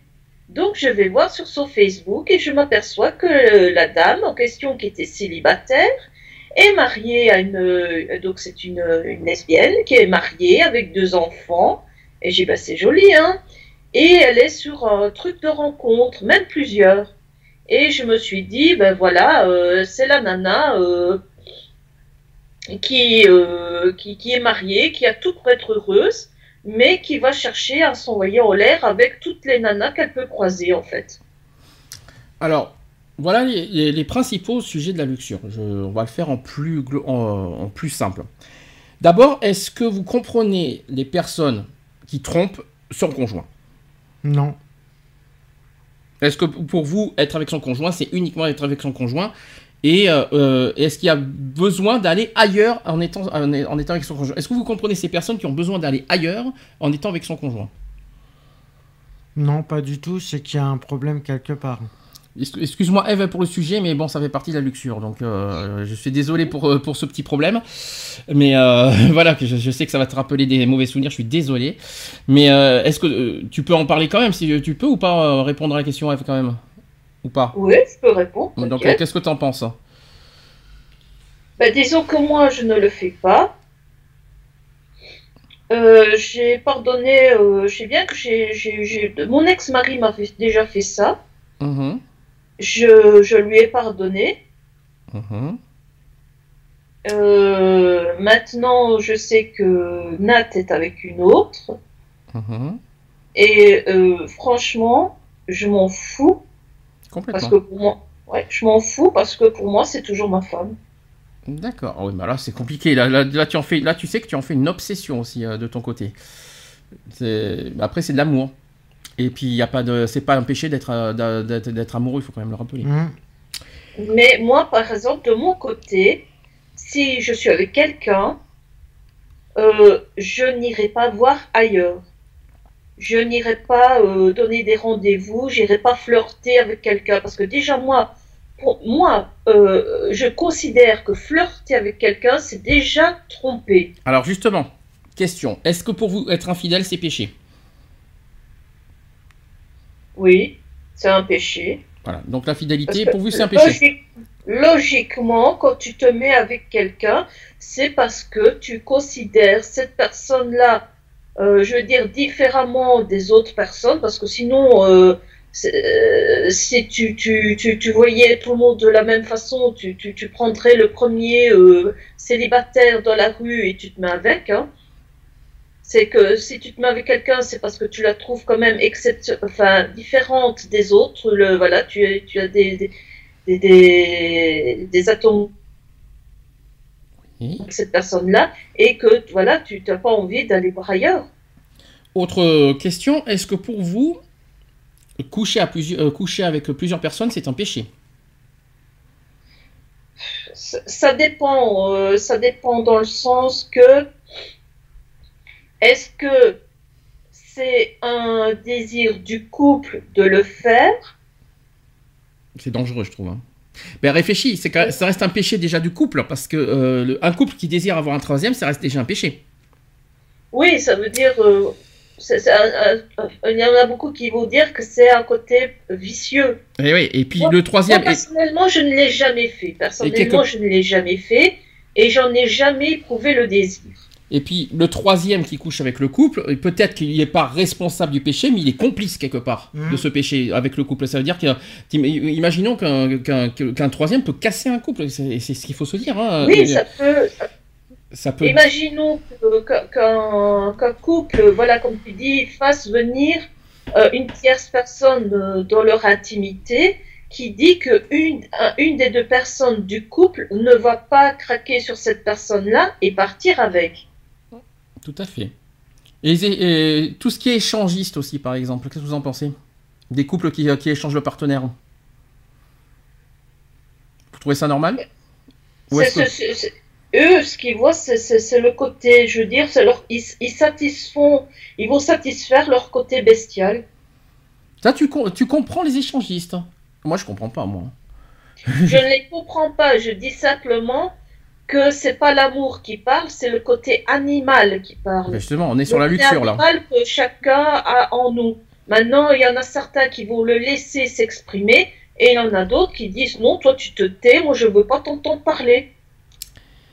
Autre sujet plus délicat les viols. Pourquoi qu'est-ce que- Est-ce que vous comprenez ces, ces genres de personnes qui poussent, qui, qui en arrivent à, à- à ces extrêmes? Ah non, alors là, le viol, je le, je le conçois Ça pas reste du une tout. pulsion sexuelle, le viol, il faut quand même le rappeler. Mm. hein. donc, euh, et donc c'est bien de la luxure, il faut quand même le rappeler. Mais euh, est-ce que vous... euh, D'abord, il n'y a rien qui justifie l'acte, de toute façon, Ouais, non, euh, des violeurs. ouais, c'est sûr. Et ça, c'est le premier point. Et deux, qu'est-ce qui pousse à en arriver, d'être accro au sexe quelque part?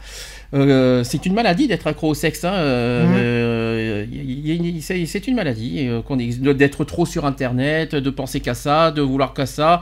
des- même dehors, la, la moindre des choses, le regard, mais rien que le regard, le regard, le, oui, parce que est-ce que pour vous justement, quelqu'un qui, qui regarde de manière trop long, de- de- trop exagérée pour vous, c'est c'est un, bah, c'est un péché quelque part. Mhm.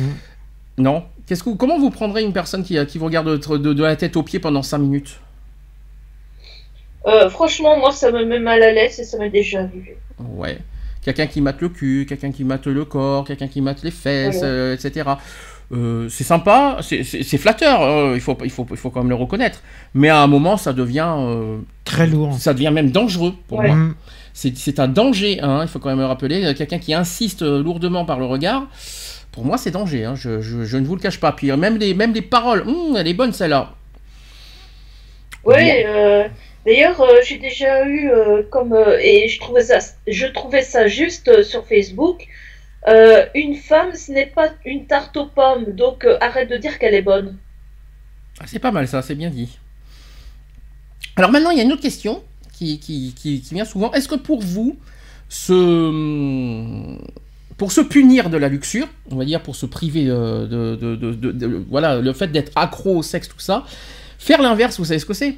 L'inverse de, de- de la luxure? La chasteté. C'est la chasteté, tout simplement. Est-ce que pour vous, est une la chasteté est une solution? Est-ce que c'est la meilleure, la bonne solution pour, ne, pour éviter d'être accro au sexe?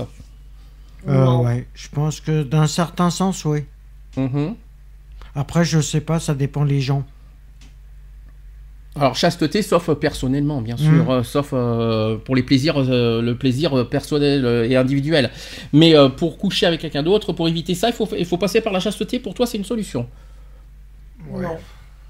Donc tu te punis, donc tu te punis de désir parce que euh, si j'entends ce que tu dis, tu te punis de- de- d'avoir trop de désirs en faisant de la chasteté pour éviter que tu ailles aux extrêmes et faire des conneries. Hein C'est comme ça qu'il faut le prendre. Est-ce que pour toi, Eve, c'est une solution? Non. Pourquoi?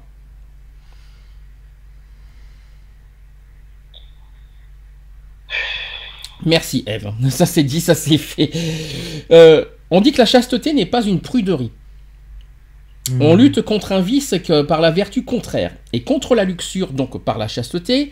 Elle nous recompo- recompose, affirme, euh, c'est ce qu'a affirmé euh, saint Augustin dans ses confessions. Elle a dit, il a dit ceci elle nous ramène à cette unité que nous avions perdue en nous, épar- en nous éparpillant. Et attention cependant, parce que chasteté, c'est pas pruderie, il y a une obsession de la pureté qui ne vaut pas mieux que l'obsession luxurieuse. Ça veut dire qu'on peut euh, passer d'un extrême à l'autre, c'est pas forcément bon. Hmm. Il faut trouver le juste milieu, tout simplement.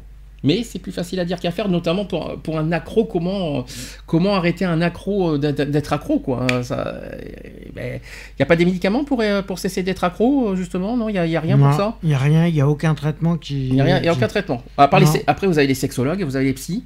Pour, Ouais, euh, les pour traiter, euh, Ouais, après, ouais. il n'y a que ça, finalement.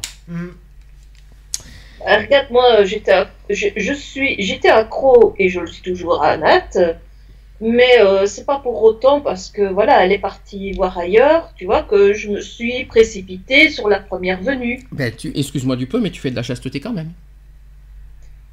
Euh, entre guillemets. Ah ben oui, quand même. Tu t'obliges à être chaste, mais non, mais là, la attention, euh, toi c'est pas de la chasteté, c'est pas de la luxure, c'est toi c'est de la fidélité, c'est autre chose. Et la fidélité n'a rien à voir avec euh, la chasteté et, euh, et autre chose. Toi c'est plus de l'amour, c'est pas du sexe. là. Après le manque, euh, à un moment tu, tu vas, tu vas le ressentir très lourdement, hein, le manque quand même. hein. Ah, je le ressens, hein. Je dis Mm. pas que je le ressens pas, hein. Ça, euh, ça c'est clair, net et précis. Alors, est-ce que vous avez des, pour finir sur la luxure, est-ce que vous avez des, des solutions, voilà, pour euh, contrer, euh, pour contre, euh, voilà, pour contrecarrer les plans des luxurieux, Non. à part la chasteté, bien sûr. Est-ce que vous avez des, des méthodes, des, euh, des- des conseils pour éviter d'être trop porté sur le sexe ou qu'un homme euh, se masturbe dix fois par jour, par exemple, Je- je- que qu'une Bah, femme. qu'il aille consulter un psy, à mon avis, euh, c'est la seule solution. Hein. C'est un exemple, je suis désolé, mais c'est- très important. Ou alors quelqu'un qui, qui est accro au sexe, qui a besoin de coucher tout de suite. Ou quelqu'un qui, euh, dès qu'il y, a- une femme qui passe, ouh, tout de suite, j'ai envie de, envie envie de, la- voir au lit. Parce que au lieu de, connaître la personne, c'est tout de suite, j'ai envie de la voir au lit, quoi, la personne. Mais c'est ça les luxurieux. Est-ce que vous avez des conseils à donner sur ça? Euh, Ce que Alex dit, c'est très sensé, c'est aller voir un psychologue, euh, voilà, pour, pour euh, je veux dire, euh, résoudre, euh, voir d'où vient ce problème. C'est la seule solution pour vous que les Mhm. psys Vous voyez pas autre chose Franchement, euh, c'est pas évident de, de voir les psys. Hein. C'est euh, quand tu te dis psy, ouais, je suis malade. euh, c'est pas évident de, dire en luxurieux que c'est maladif ce Il qu'ils faut vont. arrêter de, prendre les psychologues euh, comme si euh, c'était euh, quelque chose de mauvais. C'est très bon et c'est très sain d'aller voir un psychologue. Les psychologues eux-mêmes vont voir d'autres psychologues parce que voilà, ils ont besoin aussi de décharger tout ce que ils accumulent via leurs leurs patients, tu vois. Donc euh, c'est pas, euh, faut pas prendre ça dans le sens euh, euh, négatif du terme. Hein. Ça, ça, ça, ça peut être très libérateur, ça peut voilà aider la personne à, justement à, à évoluer dans sa vie. Et non, je trouve ça très très sain, très bénéfique. Donc, seule méthode, vous en voyez qu'un, c'est Hmm. D'accord. Bon, bah, si vous voyez que ça, on peut passer dans ce cas au péché suivant. Le péché suivant, c'est l'avarice. Qui ne pense pas qu'à l'argent? J'en connais, on en en connaît, nous, qui pensent qu'à l'argent. On dira pas qui. Ouais. On, dira, on fera un joker sur le nom de la personne. hein. Donc posséder est légitime. Le problème commence lorsque l'argent ou des biens nous possèdent ou nous obsèdent. Comment faire d'un mauvais maître un bon valet? Alors tout simplement, ça, ça fait penser euh, au film L'Avare justement avec De Funès. hein. Euh, un jeune homme désire entrer au monastère. Le maître des novices l'interroge pour savoir s'il est vraiment décidé à abandonner le monde. Euh, de moyens, l'argent devient une fin. Donc Thomas d'Aquin qui assure que tout, que tout péché se fonde sur un désir naturel. Le désir de posséder fait partie des inclinations légitimes. L'avarice n'est pas la possession de l'argent, mais en fait son mauvais usage. De moyens, l'argent devient, devient fin. Le langage, dans, la, dans, sa sagesse, euh, dans sa sagesse, dit de quelqu'un de fortuné, il a les moyens et non il a la fin. Donc les pères de l'Église distinguent trois aspects dans ce péché de, de l'avarice. Un, c'est l'attachement du cœur à l'argent, c'est-à-dire l'avarice au sens propre du terme. Deuxième point, c'est le désir d'acquérir sans cesse de nouveaux biens. Sans cesse, sans cesse, sans cesse, sans cesse. Donc ça, c'est quand on est accro euh, à acheter des choses. C'est-à-dire la cupidité ou l'avidité. Et enfin, troisième point, c'est l'opiniâtreté dans la possession.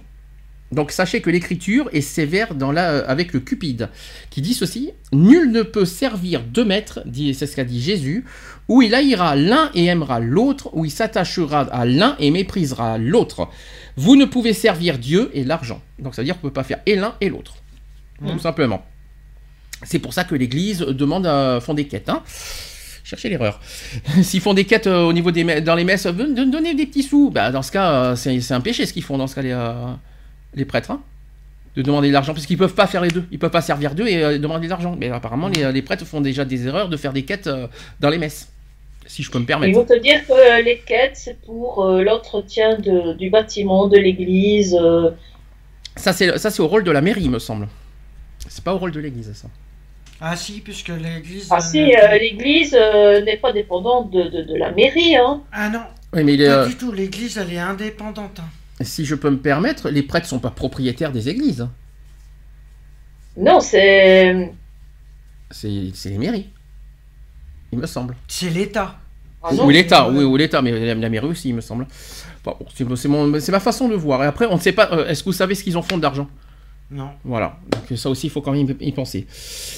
Euh, c'est un autre sujet, c'est un débat, on ne va pas en parler de ça. Mais par contre, l'avarice, euh, qui euh, est obsédé par l'argent d'abord? Est-ce que l'un d'entre vous est obsédé par l'argent? Non. Non. Moi non. Qui est un fonds dépensier? Qui, qui est un, qui est un dépensier maladif? C'est ça l'avarice. Enfin, l'avarice, c'est à deux, il y a deux possibilités. Soit tu fais de, de dépensier euh, maladif, soit au contraire, tu as l'argent, mais tu gardes pour toi et tu, en plus, tu, et, et tu le partages même pas en plus. C'est-à-dire que tu, euh, tu, tu gagnes l'argent, mais après tu partages pas aux autres. C'est-à-dire que, bah, par exemple, il- l'argent, il pense qu'à soi, il, il pense à soi, il garde pour soi et il le partage pas aux autres. Par exemple, lors d'une- d'un restaurant, euh, d'une invitation entre amis, ben, il garde l'argent pour soi, il partage pas. Enfin, je sais pas comment vous dire ça. C'est ça l'avarice en fait. La possession de l'argent. Personne d'entre vous euh, a une a des des petits tendances avares? Non. Non. Jamais? Oh, c'est c'est déjà arrivé d'avoir des pensées comme ça, de penser qu'à soi, mais après, voilà. Ah bah ça c'est le alors l'avare euh, ouais mais ça mais tu t'as voilà t'as dépensé mais que pour toi mais ça c'est euh, ouais d'accord C'est que des pensées. Après, euh, dans, le, dans le fait réel, euh, non. Alors, insensibilité, inquiétude, vol et violence sont l'insensibilité du cœur, tel le mauvais riche de l'évangile et l'inquiétude dans la possession. Donc, on parle de la violence dans l'appropriation. Donc, combien de familles unies se déchirent lors d'un héritage, par exemple. Il y a aussi le vol et même aussi la trahison. Voilà, tout ça, ça fait partie de l'avarice. Donc, l'avare qui, détruit sa famille. Saint Paul En qui a. fait, euh, quand tu parles de, de problème d'héritage, c'est aussi une question surtout à la base de jalousie, en fait. C'est vrai. Ah mais la jalousie c'est une autre, c'est encore une autre, euh, comment te dire, une autre, un autre péché. Là on est sur l'avare, euh, qui pense qu'à l'argent, qui pense qu'à son héritage par exemple, effectivement, qu'il a qu'une idée en tête, c'est de voir ses, c'est que ses parents meurent pour avoir l'héritage. Ça c'est, ça c'est honteux par contre, je vous le dis. Hein. ces genres de personnes, c'est pas la peine, euh, c'est pas la peine de rêver. hein. Euh, Moi, j'ai grandi avec ce genre de personnes. C'est ça qui. J'ai dit, moi, je veux pas être ça.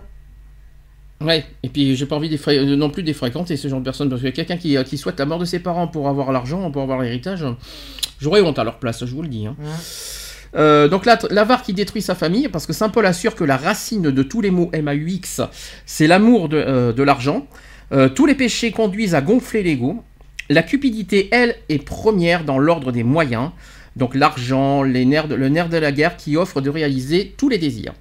Donc le péché aveugle, l'avaricieux qui ne voit pas son vice. D'une part, il se protège en se justifiant. D'autre part, la crispation sur l'argent est souvent euh, prédisposée par une blessure d'enfance.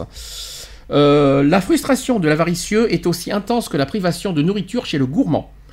Euh, par exemple, j'ai trop manqué. L'argent touche notre relation à la sécurité. Elle est un des besoins fondamentaux de l'homme. Et on peut inverser le proverbe à père prodigue, fils avare. Le, vrai proverbe, c'est à fils prodigue, père, père avare. Donc un désir ardent, point d'interrogation, il y a de l'infini dans le désir d'argent, et on veut toujours plus, plus, plus, plus, un petit peu plus, un peu plus, ça fait penser à l'assurance ça.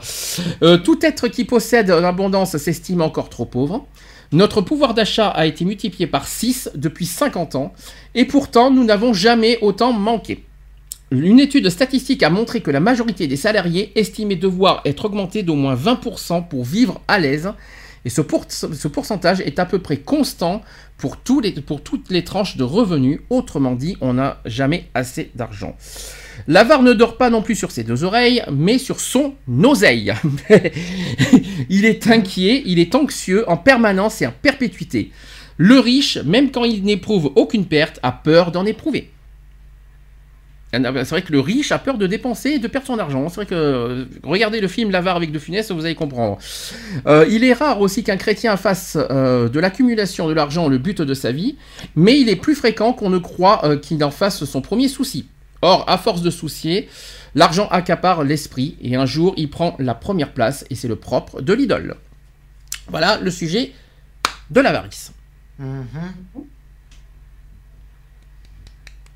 Avez-vous des commentaires à faire Non, pas pour moi.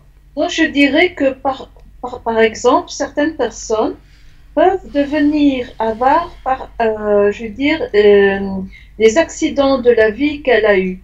Imaginons quelqu'un qui a grandi dans une famille très pauvre, où euh, l'argent manquait cruellement, et où il a manqué de tout, de vêtements, de nourriture, parce que ses parents étaient extrêmement pauvres dès qu'il voilà, il commence à gagner sa vie, à avoir une vie, je veux dire, euh, normalement, euh, je veux dire, euh, satisfaisante pour vivre normalement, tu vois, correctement, eh bien, il, aura cette peur de, de, revenir en arrière et de d'être comme dans sa jeunesse, manqué, tu vois. Et, et, et, et, alors, il surveille tout, le moindre centime, la moindre dépense, il veut rien laisser je veux dire, gaspiller et, voilà, il peut devenir avare comme ça. Euh, juste parce qu'il a tellement manqué qu'il veut plus retourner dans ça. Ben, le but aussi, et ça je, comprends ces genres de personnes, c'est qu'il il faut faire attention à son compte et ne pas être dans le rouge au niveau des comptes. Et avec, vous savez qu'aujourd'hui, le pouvoir d'achat a vachement baissé, donc forcément, on peut pas dépenser comme on voudrait maintenant aussi facilement. Donc forcément, aujourd'hui, on, on, fait très attention à son compte, à, à ce qu'on dépense.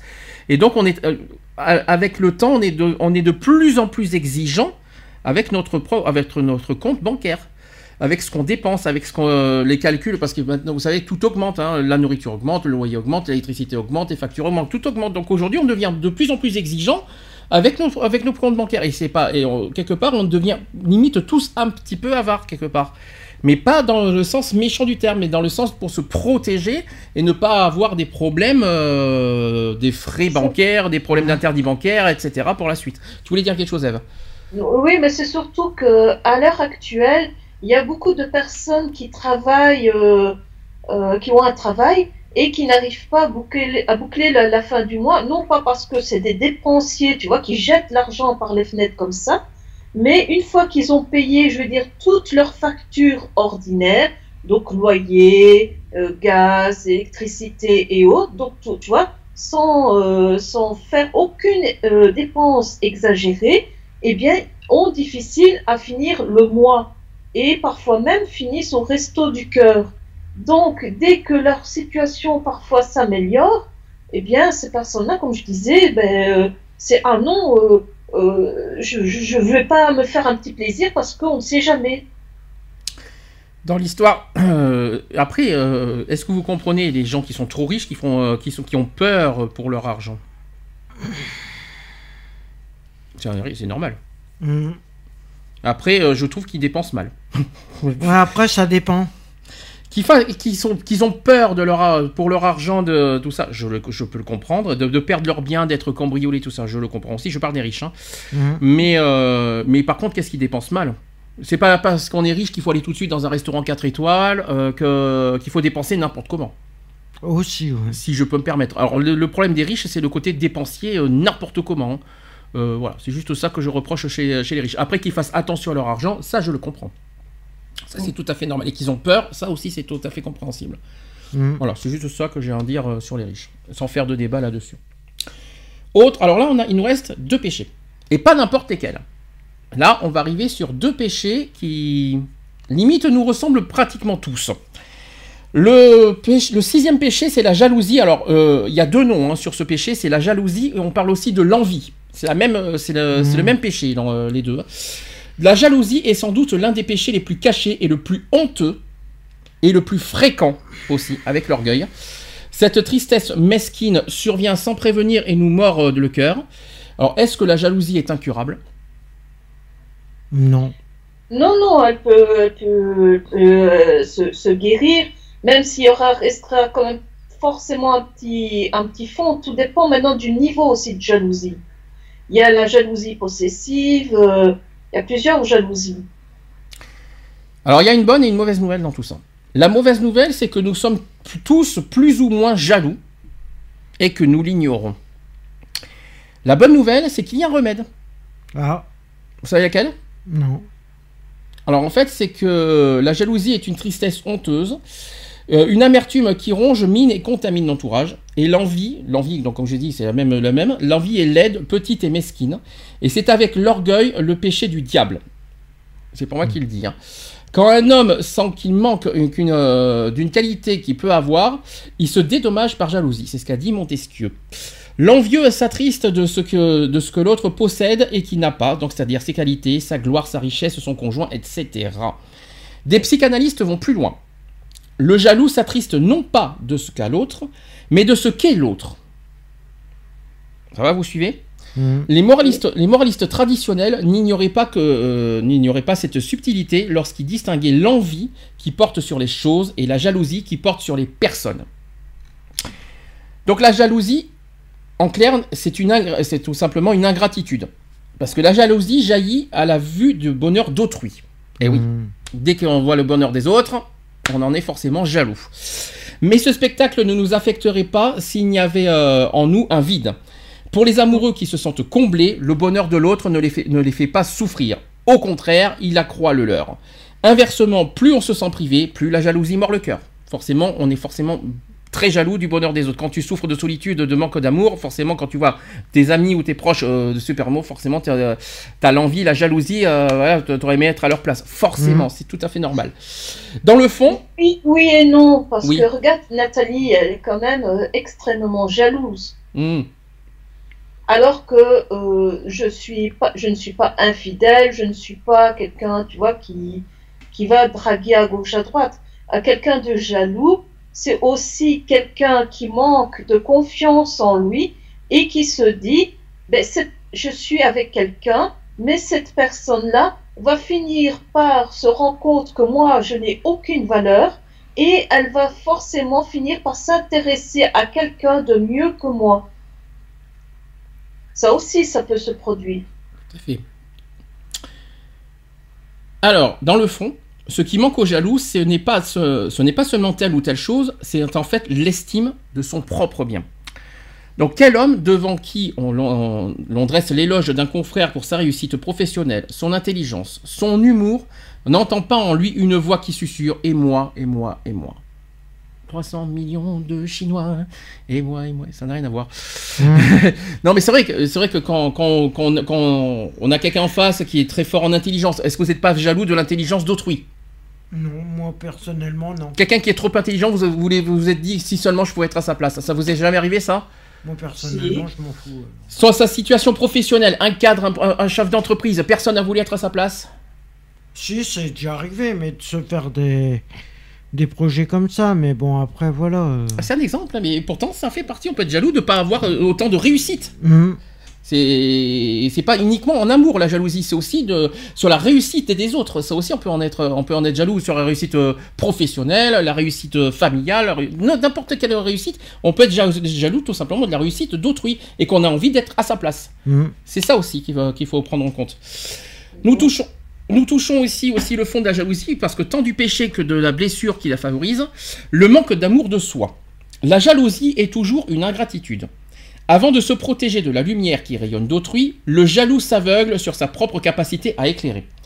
Alors la jalousie est-elle vraiment un péché? On se pose des questions. Donc il convient de distinguer la faute du sentiment, parce que la tristesse envieuse est d'abord une passion, une réaction de la sensibilité. Elle entre sans frapper, surgit sans prévenir. La faute commence lorsque nous nous euh, avec la passion et devenons son complice. Quand nous la justifions et l'entretenons par des pensées, des paroles ou des actions. Donc, autre question qui se pose, n'est-il pas normal d'être jaloux lorsqu'on aime? Mais moi, par exemple, ma plus grande crainte, c'est de devenir, commencer à devenir jalouse. Mhm. Dans le sens que je me dis, imagine, Nat, elle revient. Quand elle va aller sur Internet, je, ou sur, euh, elle va avoir des, des messages, je suis sûre que je vais commencer à, vouloir savoir qui c'est. Mhm. Parce c'est- que c'est je vais me dire, est-ce ta- que ça va commencer? Est-ce qu'elle va me requitter encore? Ça, c'est ta première réaction. Euh, Ça, c'est par expérience et un petit peu, quelque part, par traumatisme de ce que tu as vécu. Parce qu'en en fait, on devient aussi jaloux avec le parcours, qu'on, avec notre vécu aussi, Mhm. quelque part. Voilà, mais c'est quand même une crise de, ce sera une crise de Mm. jalousie Tout à fait. en soi. Donc euh, on peut en être jaloux parce que avec le, le temps et puis avec le voilà avec l'expérience de vie qu'on a, avec les avec les, les ex, les conjoints qu'on a qui nous ont fait de- de- des vertes et des pas mûres, on en devient finalement jaloux. C'est ça qu'il faut se dire. On n'est pas clair. jaloux de manière naturelle, mais on peut être on peut le devenir jaloux par rapport au, au- au mal qu'on nous a fait dans le passé. Mhm. C'est un exemple. Mm. Euh, le j'avoue, le, le j'avoue, le j'avoue, c'est de mieux en mieux. Le jaloux veut être non seulement l'unique aimé, mais l'unique cause aussi du bonheur de l'autre. Ce mégalomaniaque exige d'être au centre de l'amour reçu et de l'amour donné. La jalousie n'est pas seulement un péché, mais aussi un péché capital. Ce péché de tête engendre une progéniture nombreuse, moche et rabougrie, donc malveillance, dénigrement, satisfaction devant les difficultés de l'autre, déception de voir sa réussite et la haine aussi des fois aussi malheureusement. Par exemple dans une équipe, le jaloux dénigre toutes les initiatives dont il n'est pas l'auteur. Il fait perdre un temps et une énergie considérable. Ce pisse-vinaigre est aussi l'un des pires euh, fomenteurs de division. Accouplé à la cupidité, l'envie fracture les familles les plus unies à l'heure de l'héritage. Et poussée à l'extrême, elle assassine. La jalousie peut même, joindre le suicide à l'homicide, qui qu'importe si, euh, en se défigurant, elle perd la beauté qu'elle convoitait, pourvu qu'elle entraîne sa rivale dans la mort. La logique la plus intime de la jalousie se dévoile ici, c'est-à-dire elle est, auto, c'est- c'est une- elle est tout simplement autodestructrice. Mhm. La jalousie, on peut, on peut s'autodétruire hein, avec la jalousie. Ah oui, c'est sûr, avec la jalousie, oui, on peut. T'es d'accord avec ça Toi qui vis ça, Eve, t'es d'accord avec ça Tu peux, tu peux t'auto-détruire avec la jalousie? Oh oui. Un exemple? Un exemple comme ça, non, euh, non, de but en blanc, non, comme ça, non, je vois pas. Non. Tu peux pas te détruire aussi euh, nerveusement? Bien sûr. Au niveau santé, par exemple? À Oui. force, à force, à force. Parce que là, euh, le, dernier, le, le dernier péché, ça, ça sur la colère, vous allez comprendre après. Donc, euh, non.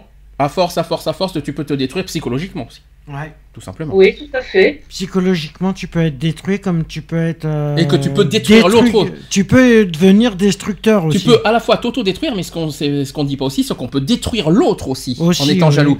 Parce Mm. que il y a, euh, il y a mœurs passionnelles, euh, c'est ça, hein. Eh ben, si on va au-delà de la jalousie, il y, a quelque- y, a une- il y a un niveau au-dessus de la jalousie, vous savez lequel c'est? C'est la possession. Ouais. Quand on est trop possessif, bing Alors là, c'est une catastrophe, hein, la possession. hein, c'est là, c'est une- c'est vraiment destruction, euh, destruction du couple avec ça. hein. Ouais, euh, c'est- ça, c'est- c'est c'est- c'est Nat, elle est jalouse possessive. Voilà, mais bah, ça, c'est destructeur. C'est hein. maladif aussi. Hein. Ça peut devenir maladif aussi. hein. La possessivité comme ça. Alors, sachez que le jaloux se trompe lui-même. Et pour quatre raisons. Vous allez me dire si vous êtes d'accord. La première raison, c'est la honte. Parce que la jalousie est le seul des sept vices capitaux dont on ne se vante pas, sauf si on est amoureux. Ça. Donc ça veut dire qu'on on le sait qu'on est jaloux quand on est amoureux, mais par contre on ne sait pas qu'on est jaloux dans la vie courante. mhm. Notamment quand on veut la réussite de l'autre. Eh bien, on ne se le- c'est vrai qu'on ne le reconnaît pas, cette euh, jalousie. C'est quelque chose qu'on ne l'admet pas Mhm. dans la vie courante, sauf dans, euh, de manière sentimentale. Le deuxième point, la deuxième raison, c'est l'envieux qui pratique la politique de l'autruche. La jalousie est, un- est en effet toujours spécialisée. Elle s'exerce à l'égard d'une personne, donc un frère, un collègue, d'une catégorie de personnes, donc des mères de famille, des joueurs de golf, dans un domaine précis, dans les voitures, les habits, les talents par exemple. Donc le déni est donc facile. Il suffit de regarder où je ne suis pas jaloux pour croire que je ne le suis pas. C'est pas facile ça. Troisième raison, c'est que les jaloux sont des égoïstes. Repliés sur eux-mêmes. Euh, Par exemple, le moi je suis généreux, c'est un exemple. hein. Creusons un peu, donc généreux envers qui? Le jaloux est en effet altruiste, seulement vis-à-vis de ceux qui sont plus malheureux que lui. Il peut se rendre indispensable s'il est assuré d'être au cœur du bonheur de l'autre. Mhm. Ah c'est bizarre ça par contre. Ça veut dire qu'on peut, on peut rendre service mais par jalousie. Alors déjà que déjà que j'aime pas qu'on rend service aux autres par pitié. c'est déjà que je déteste ça.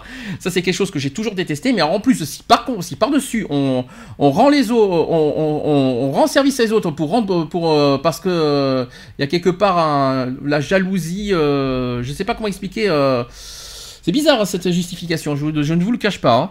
Ouais. Le, le côté égoïste. Eh bien, comme quoi, comme quoi, il faut faire attention à ça. hein, et on on s'en aperçoit pas, mais soyez prudents là-dessus, hein, parce que. Et enfin, quatrième raison, c'est que cette jalousie qui peut devenir maladive et paranoïaque cache souvent une blessure d'enfance. Le péché se grève alors que, que l'immu- l'immaturité, euh, alors sur l'immaturité psychologique. Je vais arriver à le dire. Mhm. Ah oui, bien sûr. En étant jaloux, on, est, on devient immature euh, psychologiquement. Ça, c'est ça, c'est sûr. Donc combattre la jalousie en soi-même est nécessaire, mais éviter de la susciter relève de la délicatesse du cœur.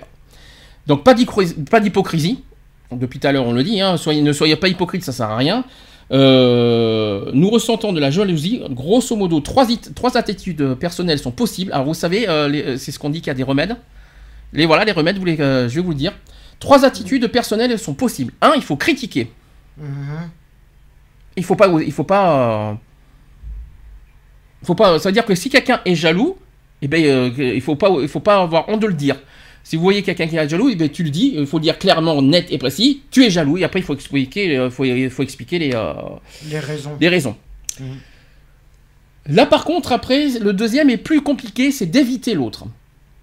Quand quelqu'un est trop jaloux de soi, il faut l'éviter. Vous êtes d'accord avec ça ou pas? Oui et non.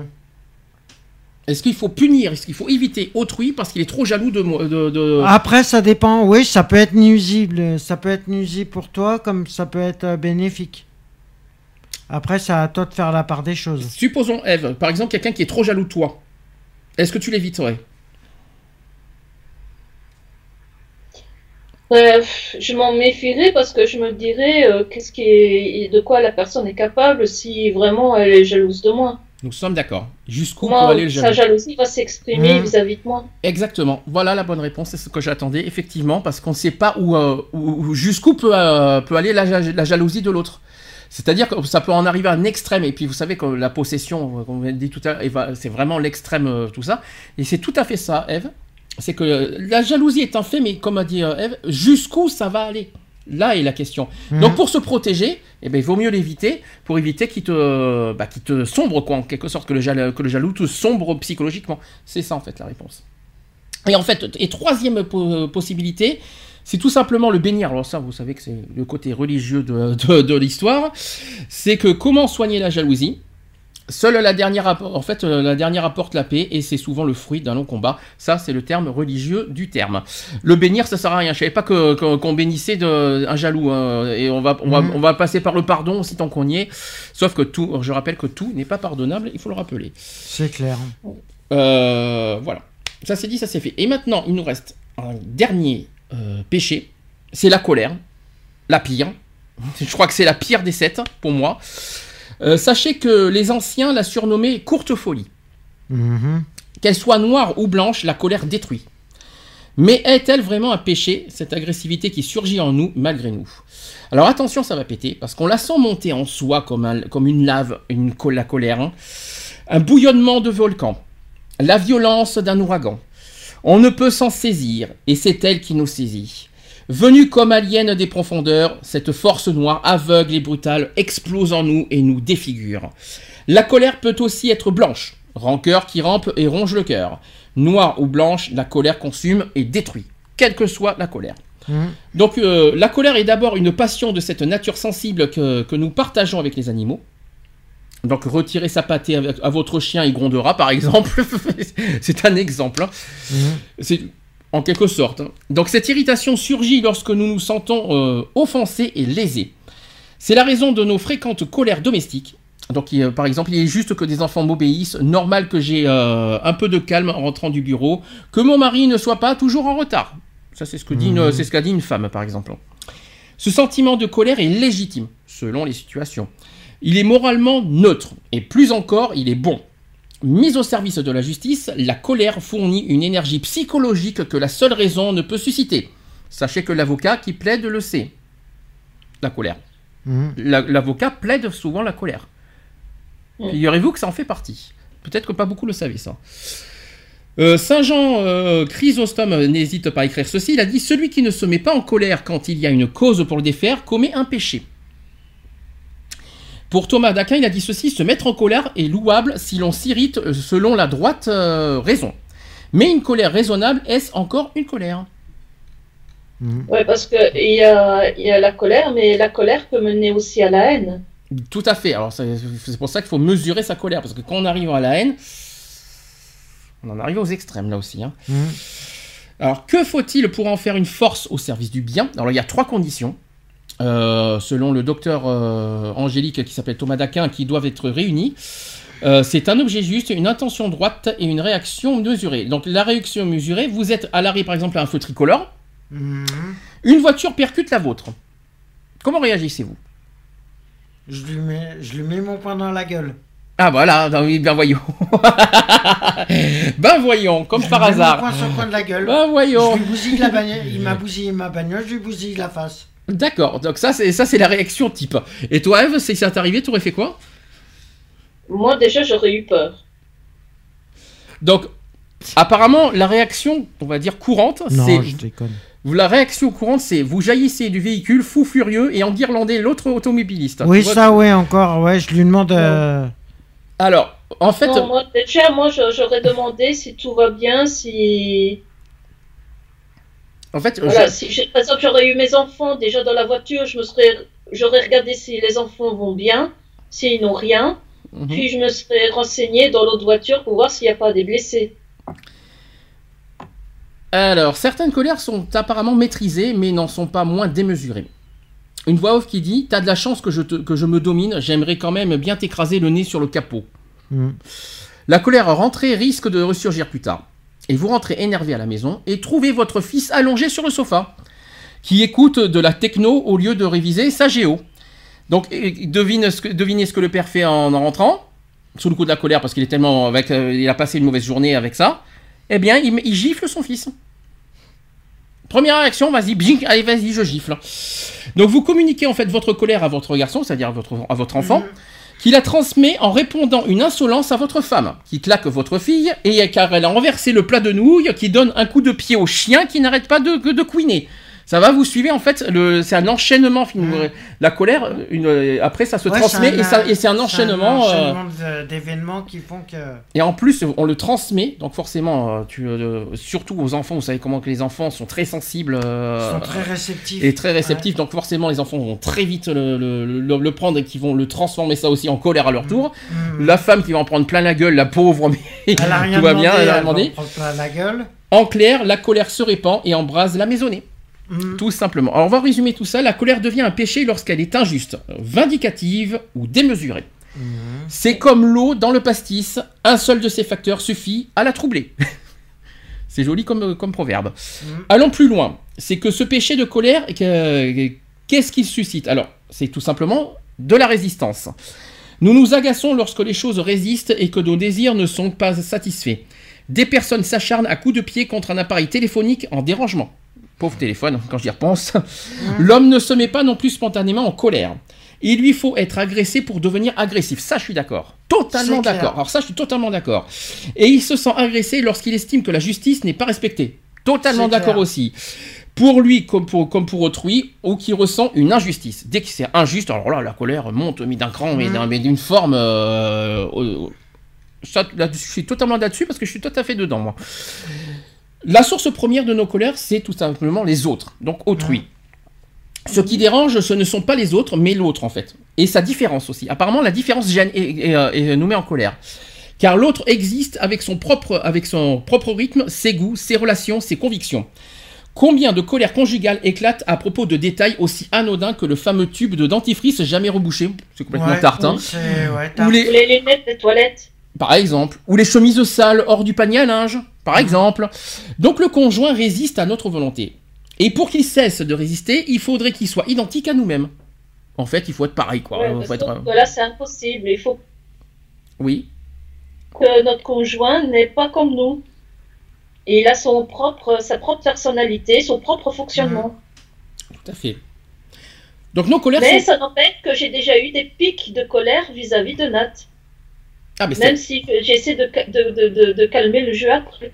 Alors justement, c'est bien que tu dis ça. En plus, c'est bien de se mettre en colère, mais à condition que, la colère soit justifiée. Ouais, si la colère si- est si la col- ça sert à rien. Si la colère, si se mettre en colère, c'est euh, être en colère pour faire joli, et en plus s'en prendre aux autres qui n'ont rien fait en plus, Ouais. euh, c'est pas justifié. Déjà, euh, s'en prendre aux autres qui n'ont rien fait parce que t'as passé une mauvaise journée, déjà c'est une faute. Déjà un. Oui.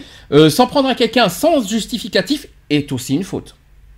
Par contre, se mettre en colère parce que tu te sens agressé ou que tu te sens, euh, ou alors parce qu'il t'a fait du mal, là c'est totalement justifié. La colère peut être justifiée et elle peut être pardonnable. La colère. Je Ouais, après, ça colère, dépend, ouais. J'ai des, pics de. enfin, je, je, je, n'agresse personne. Mhm. C'est moi en moi-même, j'ai des pics de colère parce qu'elle est partie. Mais euh, après, je, je, je calme le jeu, mais je ne vais pas agresser un des enfants parce que je suis en colère, parce que Nat est parti. Non mais là c'est pas de la colère je pense, hein. c'est euh, c'est plus de la frustration, de la déception, de, de- Voilà, je, pense pas que c'est de la colère parce que tu seras en colère, on t'a entendu en colère à la radio, hein, je te le dis. Hein. si t'es vraiment en colère, en plus tu en parles, donc, euh, et en plus tu en parles calmement, donc t'es pas forcément en Mhm. colère. Si je peux me permettre. Nos colères sont à la mesure de nos déceptions, ça tombe très bien, on en parle. Les plus vives viennent de ceux euh, que nous aimons. Certains de, nos euh, certains de nos emportements sont de, puissants fleuves souterrains. Leurs crues invisibles sapent l'amour de nos proches, de notre conjoint, de nos parents, sans que l'on veuille toujours se l'avouer. Ils entretiennent secrètement un désir de vengeance. Nous entrons dans la spirale de la violence et elle est parfois meurtrière aussi. Selon le psychiatre américain Ross Campbell, auteur de Des enfants de- et la colère, euh, ce qui menace de, le plus la vie de votre enfant est sa propre colère. Et s'il n'arrive pas à l'apaiser correctement, elle va l'endommager et même le détruire complètement. Mhm. Et c'est pas faux. Colère contre autrui et contre soi-même, il y a aussi les colères contre Dieu. Un petit peu de religion, ça fait pas de mal. Lorsqu'il semble résister à nos prières, à nos désirs et à nos volontés. Elles peuvent aller jusqu'au blasphème. Voilà. Une Mhm. petite connotation religieuse ne faisait pas de mal. Beaucoup de colère se cachent. Les masqués sont les plus redoutables et le premier dupe en est la- le chorélique euh, lui-même. Une colère peut se dérober pour plusieurs raisons. Parce qu'elle est devenue habituelle, donc au sens propre du terme, vicieuse. Nous avons l'habitude de vivre avec et nous ne la percevons plus. Parce qu'elle est justifiée aussi avec, par des arguments. C'est une, c'est pour une bonne raison. Alors, il y en a qui se mettent en colère, et qui, te, qui se disent c'est pour, c'est pour une bonne raison. Mhm. Mais comme je vous l'ai dit, c'est bien de dire ça, mais il faut le justifier derrière. C'est euh, que- clair. Il faut justifier son acte, il faut que, quoi qu'il en soit. Ces colères sont particulièrement présentes dans les communautés à forte identité ou les fraternités intimistes. Tel ou ou tel responsable, plus souvent que les subordonnés, devient le point de mire euh, rêvé de la violence collective, le paratonnerre de la colère, le bouc émissaire. Alors parce qu'aussi le- la colère est aveugle, sachez que les colères sourdes, les bouderies sont d'autant plus dangereuses qu'elles sont rentrées. C'est particulièrement vrai du ressentiment, le pire effet de la colère qui engendre fréquemment la critique de l'autorité. Il y a les amers qui, qui s'agacent contre l'autre et presque jamais contre eux-mêmes.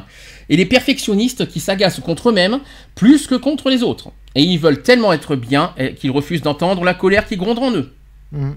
Alors là, par contre, une fois que tu en... contre, euh, es en colère, alors justement, euh, avant que je poursuive le, le sujet, est-ce que vous contrôlez votre colère?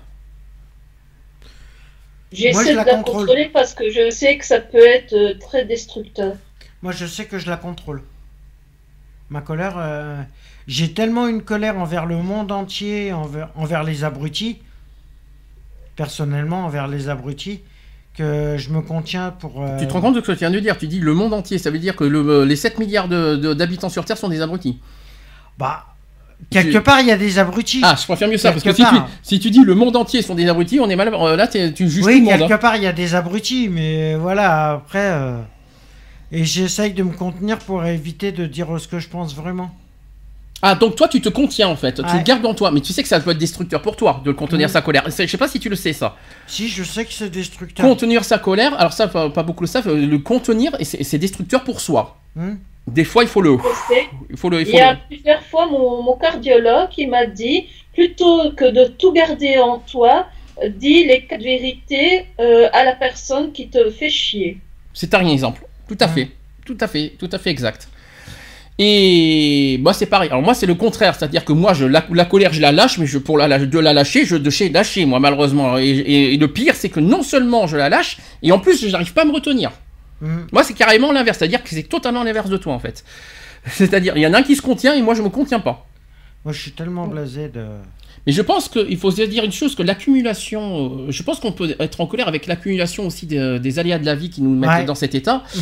On est tellement déçus de, beaucoup de choses dans la vie courante, on a eu tellement de déceptions, de, de, bah oui, je pense que c'est ça, les déceptions, que ce soit sentimentales, amicales, familiales, euh, professionnelles, euh, voilà, dans tous les sens du terme, on est tellement déçus avec les années que notre colère, bah voilà, on- euh, quelque part, on- bah, la, la colère monte et, on- et on- devient- et elle, et elle devient, et puis elle n'est plus, on la contient plus quoi en quelque sorte.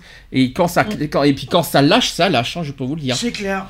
Et figurez-vous que c'est juste euh, que c'est quand même. Alors je dis pas que c'est pardonnable parce que c'est selon les gestes, mais quand même euh, le fait d'être en colère n'est pas n'est pas n'est pas forcément un péché d'être en colère. Le- le- du moment qu'on le dise qu'on dise ce qu'on pense, c'est pas forcément un péché. hein. Enfin bon, Mm. c'est mon avis c'est mon avis personnel. Alors il y a une variante camouflée de la colère, c'est l'indifférence. Ouais. Nous sommes faits pour aimer et pour haïr. Alors, soit pour aimer, soit pour haïr. C'est l'un des deux. Il n'y a pas d'entre-deux. On ne on peut pas faire les deux. C'est soit aimer, soit haïr, mais on peut pas aimer et haïr. C'est pas possible. Une personne confie avoir été profo- profondément lésée par un de ses frères. Son interlocuteur répond naïvement C'est bien difficile à pardonner ce genre d'affront. Et l'homme rétorque aussitôt Oh, je n'ai pas besoin de pardonner. Maintenant, je suis indifférent. Eh bien, oui. Ça, par contre, c'est tout à fait et juste, et ça, c'est tout à fait mon cas. Je suis tout à fait dans, ce- dans cette, dans cette chose-là, notamment ma famille au passage.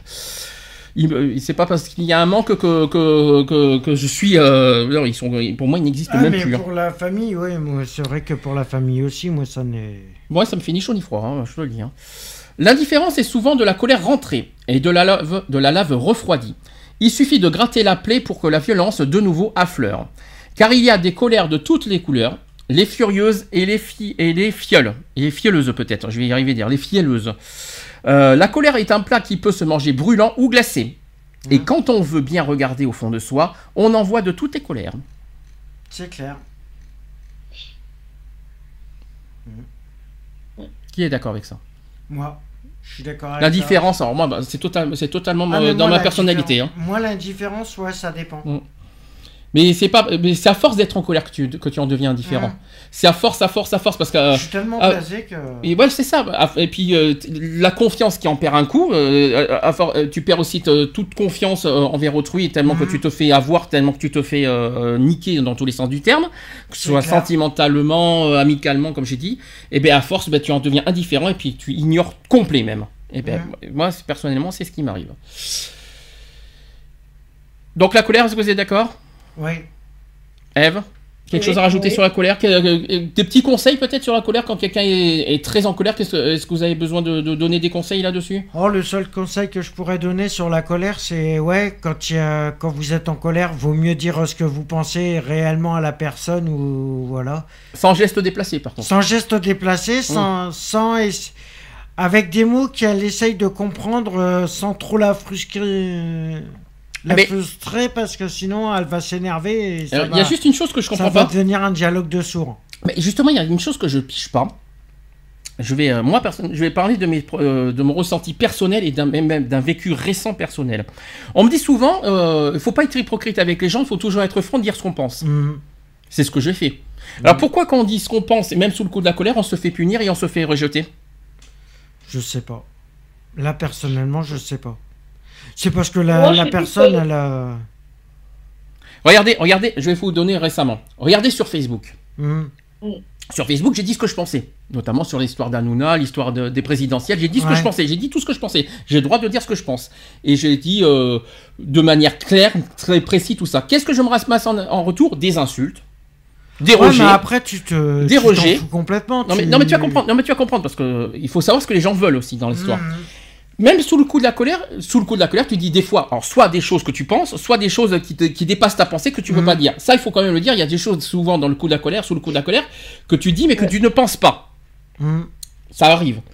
Mais ce que je comprends C'est pas, ça que je dis, la colère est souvent mauvaise conseillère. Ne jamais, moi c'est moi c'est pour ça que je dis, faut jamais parler sur le coup de la colère. Il faut toujours attendre que ça euh, s'apaise et euh, si on a quelque chose à dire à la personne, dire son, son ressenti, ce sera mieux formulé que dit sur le coup de la colère. Ouais, mais ça, reste, clair. ça reste contradictoire quand même, Eve, parce que quand il réfléchit, les gens ils se disent oui, il faut toujours que tu sois honnête avec moi, il faut toujours que tu sois franc avec moi, il faut toujours que tu dises ce que tu penses. Et une fois que même sous le coup de la colère, quand tu dis ce que tu penses, eh ben, euh, les gens ça dérange et on te rejette. Tu trouves ça normal? Non, non, personnellement, Mais non. disons, disons que les gens en général, ben euh, voilà, on veut tous, on veut tous qu'on, euh, qu'on- que les gens soient sincères euh, avec soi, mais euh, dès qu'on dit quelque chose qui peut euh, nous contre, nous contraire, enfin qui, qui nous contrarie, ben on, voilà, euh, on n'est plus d'accord. C'est La, la, que. la, la vérité, ben on on n'est plus d'accord de l'avoir. On a toujours dit que la vérité blessée parce que c'est la seule qui que la vérité blesse. Ben oui, mais bon, euh, comment tu veux comment tu veux faire sans, sans blesser les gens? Et puis, hein, je vous avoue que euh, se mettre en colère et se faire mettre dehors de la voiture, je vous avoue que ça fait Mm. toujours aussi mal et je, et je ne m'en souviendrai toujours. Ça, c'est quelque chose, ça c'est quelque chose que je n'oublierai jamais, quoi qu'il en soit, comme geste qui s'est passé il y a deux semaines. hein, je vous le dis Mm. clairement. Je ne dirai pas qui, mais euh, tout ça parce que je me suis mis en colère et que j'ai, euh, voilà, sous le coup de la colère, j'ai fait des, j'ai, j'ai dit des paroles un petit peu, voilà, j'ai insulté une tierce personne. Eh bien, je me suis fait mettre à la porte d'une voiture. Eh bien, bravo. Je dis pas bravo. euh, donc, là, le- comme je dis, là, les, les autres ont le droit de faire tout ce qu'ils veulent et moi, je peux me, je dois me taire sous peine d'être dehors. Oh, c'est super. Ouais. Bref, euh, c'est Bref. c'est- c'est quelque chose que je n'oublierai jamais, quoi qu'il en soit. Euh, mais quoi qu'il en soit, le coup de la, la colère est un bon, c'est à la fois bien et à la fois pas bien. Si la colère est, comme j'ai dit, un, Et est justifiée, justifiée, et ouais. deux, qu'elle est contrôlée dans le sens physique, ça veut dire qu'il faut pas aller en, en arriver aux Mhm. extrêmes. Euh, par exemple, euh, au niveau physique, euh, ba- frapper quelqu'un, etc. Voilà, ça encore, voilà, ça encore c'est normal. si elle est simplement verbale, ouais, ça peut si aller. la colère est mesurée, et à partir du moment que la colère, dans le sous le la colère, tu justifies et aussi que tu sois honnête dans ta colère, Mhm. parce qu'il faut pas dire n'importe quoi sous le coup de la colère. Pour moi, elle est, pour moi la colère est totalement, euh, pour moi je la prends en compte et elle est totalement euh, logique. Pour moi, euh, j'ai rien à dire sur cette colère là, sur ce genre de colère. Après, si cette colère en arrive aux extrêmes, là par contre c'est une autre, c'est un autre débat. C'est un, ouais, c'est un autre débat, ouais, c'est un autre. euh, mais, Et ça sera un, un péché capital, ça c'est clair. Mm. J'ai oublié de dire qu'il manque euh, effectivement, euh, là c'est beaucoup plus court le sujet, vous inquiétez pas, il me manque la paresse.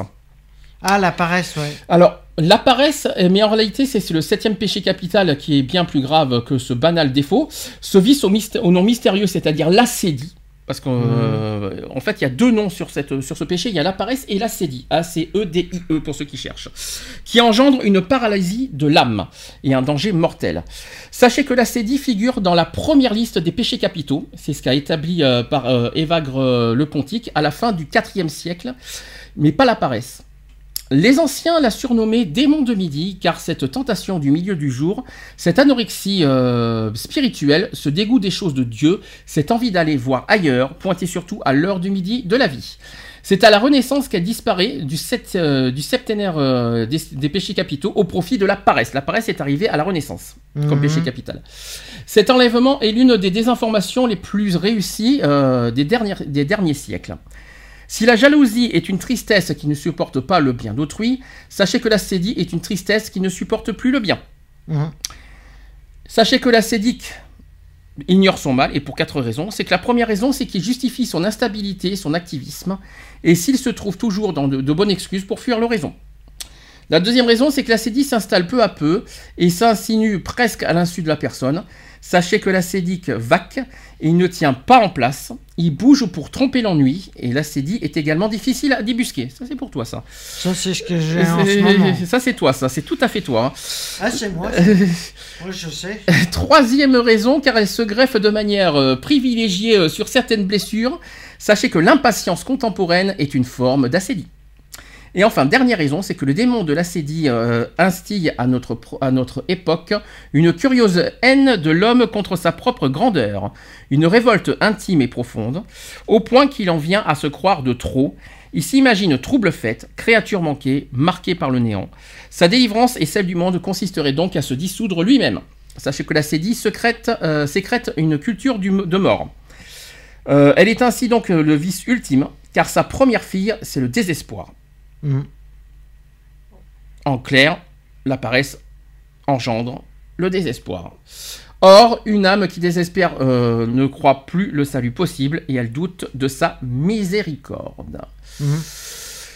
Voilà ce que c'est que la paresse. Je voulais faire en version courte. euh, quelque chose à, à dire là-dessus, là-dessus Non, sur la paresse. non, je suis un peu dans ce cas-là. Ah oui, toi t'es. Oui, mais euh, pour combler la paresse, tu euh, es obligé de. bou- T'as la bougeotte, quoi, en fait. Ouais, j'ai la bougeotte. euh, Il faut que je bouge euh, pour essayer de combler Ouais, mais la, ce qui est con. Ouais, la mais paresse et le- l'ennui. Ouais, mais c'est con, c'est con parce que euh, pour combler la paresse, tu dois, tu dois bouger, mais tu retournes dans l'ennui. Parce que quelque part, le, le- le- la, tu, tu dois, tu, t'es- t'es- euh, la paresse te manque quelque part. Ouais. C'est con. T'as, be- t'as, be- tu pour combler l'ennui, tu as besoin de bouger, mais à, côté- à côté, tu plus envie de bouger et tu as, be- t'as ce besoin quelque part de retrouver l'ennui. C'est complètement bizarre. C'est ce qu'on appelle la dépression. Alors, je pense pas que c'est une dépression, ça, mais, euh, mais bon. C'est que j'ai un bla- Non, mais voilà, c'est qu'on a. Ouais. La paresse peut euh, emmener à la dépression, peut emmener à tout. euh, Alors, une chose qui n'est pas marquée euh, dans, dans cette- dans ce sujet sur la paresse, là on va revenir sur un petit peu actuel, quand vous êtes, quand vous dormez trop, c'est le premier point, et que quand vous regardez trop la télé, que vous êtes figé sur la télé, les consoles, tout ça, est-ce que c'est pour vous un péché? Ça peut devenir un péché. D'être trop porté sur la console, les ordinateurs, les- la télé, euh, les, euh, les, euh, les films, d'être trop devant la télé, les ordinateurs, pour toi c'est un ouais, je péché sais pas. Je sais pas. Pour toi, Eve, c'est un péché pour toi d'être trop figé sur les télés, les consoles, les, euh, les, euh, les Les ordinateurs, euh, les films vidéo. Qu'est-ce que t'en penses hein Bah, disons que ça peut euh, empêcher de d'avoir une vie sociale dans le sens euh, bah, où on ne voit plus ses amis, on ne fait plus de sorties, euh, on passe pas du, du moment, euh, des, moments, des moments à l'extérieur vu qu'on est euh, centré sur, euh, sur notre ordinateur ou notre télé. Donc on en devient un petit peu orgueilleux quelque part. hein. On en vient surtout. Mais, euh, mais pour toi, euh, ouais, pas, non, mais euh, c'est pas une obligation de, de sortir avec ses amis de toute façon. Ou d'être avec ses amis, d'être entouré de ses ça amis. fait du bien, ça fait du bien au moral, ça fait aussi bien à Mais- soi qu'à nos amis. Oui, ou- si- Voilà, on se change les idées, on, Ouais, mais si on tu- a supposons que c'est. Oui, que, que celles qu'on a d'ordinaire. Ouais, mais supposons que c'est l'inverse, parce que tu vois, par exemple, c'est ce qui est arrivé à certaines personnes ces temps-ci. Euh, Il y en a qui ont envie de voir personne, d'être tranquille. Mhm. Et ils ont besoin de, de se changer les idées devant une télé, sans, en étant coupés du monde, sans avoir de lien social sur Facebook, etc. Ça se comprend. Parce que voilà, il y a une déception, une trahison la veille, et donc le lendemain, t'as pas forcément envie de voir quelqu'un. Ah non, Oui, mais là, forcément, c'est oui. parce que c'est à un moment donné de ta vie. Hmm. C'est pas constant. Oui, mais si, ça, ça- si, ça, si le problème se résout pas, du- ça se résout pas du jour au lendemain, les problèmes. Non, si euh, t'as sûr. besoin du temps pour t'en remettre. hein. Ben, laisse faut, faut laisser le. Si la personne fait ça, ben, il faut lui laisser le temps qu'elle a besoin, c'est tout. Et le côté trop dormir, alors ceux qui, ceux qui aiment dormir, parce qu'il y en a qui aiment dormir, euh, qu'est-ce que vous en pensez? Ben, Ça dépend. On dit les gens aiment bien dormir, mais il faut comprendre aussi qu'un organisme n'est pas l'autre. Il y a certaines personnes qui ont besoin de 5 heures de sommeil par nuit, et il y en a d'autres qui ont besoin de 10 heures. Mhm. Et c'est pas parce qu'une personne a besoin de 10 heures qu'elle est plus fainéante que celle qui a besoin que de 5 heures. Et Ça, attention, ça n'a rien à voir. C'est un organisme n'est pas l'autre. et attention il, en, re- il en reste un troisième et pas le même, et pas le, pas le, pas le moindre. Ceux qui veulent pas travailler. Ça, c'est de la fainéantise. Ça reste, Pur et simple. ça reste de la paresse aussi. hein, donc, euh, Ça, ça reste de la fainéantise et de la- de la- de l'insociabilisation. D'accord. Et toi, Eve, t'en penses quoi ceux qui, euh, ceux qui veulent pas travailler?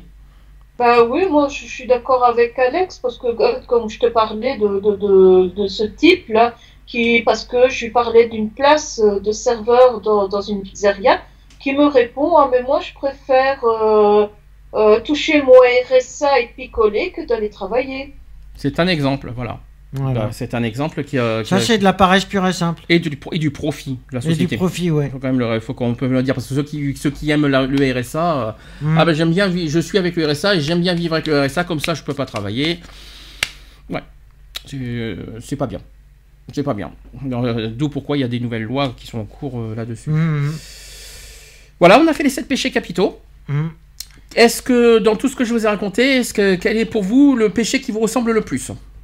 Alors Moi, je, je vais donc je vais répondre à- en premier comme ça parce que je, je- je vous ai beaucoup posé de questions. D'après vous, quel est celui qui me ressemble le plus Oh, je sur les sept C'est celui de la famille. T'as dit quoi? Ouais, celui par rapport à la famille. Non, il n'y a, y a- y a pas de truc sur la famille. Non, mais par rapport à la famille, là, tu sais, comme quoi que t'as. Comme quoi que t'as. Non, mais le- Je crois que je- c'est celui d'avant. Eh ben, c'est la colère. Ouais, la colère. La colère, c'est celui qui me ressemble le plus de toute façon. C'est celui qui me, qui me correspond le plus. Et la colère, de toute façon, vous le ressentez, euh, que ce soit sur les réseaux sociaux, sur Facebook, vous les voyez bien à fond, ma colère. Euh, même euh, dans la vie courante, pour ceux qui me connaissent bien en privé, vous le, vo- vous le connaissez bien aussi. Dans, euh, voilà, moi, c'est ce qui me représente le plus. Moi, ça serait plutôt la paresse. Ah oui, toi, oui. oui, complètement même. c'est sûr même. j'essaie de, j'essaie de trouver sur les 7. Oui, toi, c'est plus la paresse. Ouais, moi, la paresse, là. Surtout en ce moment. En ce moment, là, ça fait, un- ça fait quelque temps là où j'ai la paresse euh, qui, qui apparaît. Et toi, Eve? Alors, je vais, je vais, on va éviter de dire la luxure, peut-être.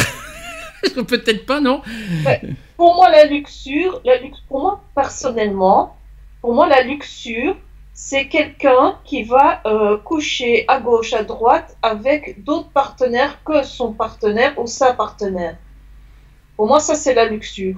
Mais est-ce que c'est, Maintenant- est-ce que c'est, est-ce que c'est celui qui te représente le plus sur les 7 Moi, quand, quand, quand je suis avec Nat, c'est euh, c'est sûr que j'aime euh, lui faire l'amour, euh, voilà. Alors c'est pas la question que je te pose, c'est lequel des 7 te représente le plus? J'en sais rien. Franchement, j'en sais rien. C'est pas la jalousie, par exemple? Il n'y a pas plus de jalousie que de luxure chez toi, quand même? Euh, moi, pour l'instant, c'est pas vraiment de la jalousie parce que euh, celle avec qui elle est, franchement, elle me, elle me laisse indifférente. Je- franchement, c'est de l'indifférence que je ressens vis-à-vis d'elle. Mhm. Euh, moi, ce que j'ai peur, comme je t'ai dit, c'est quand elle va revenir, que j'ai cette jalousie qui, qui vienne. Parce que si, quand elle va revenir, je vais me, quand je vais la voir sur Internet ou répondre à des SMS, c'est sûr et certain que je vais me demander à qui elle parle. Et là, je sais que je vais devenir jalouse parce que je vais me dire, est-ce que ça va recommencer D'accord. Mhm. Retrouvez nos vidéos et nos podcasts sur www.equality-podcast.fr.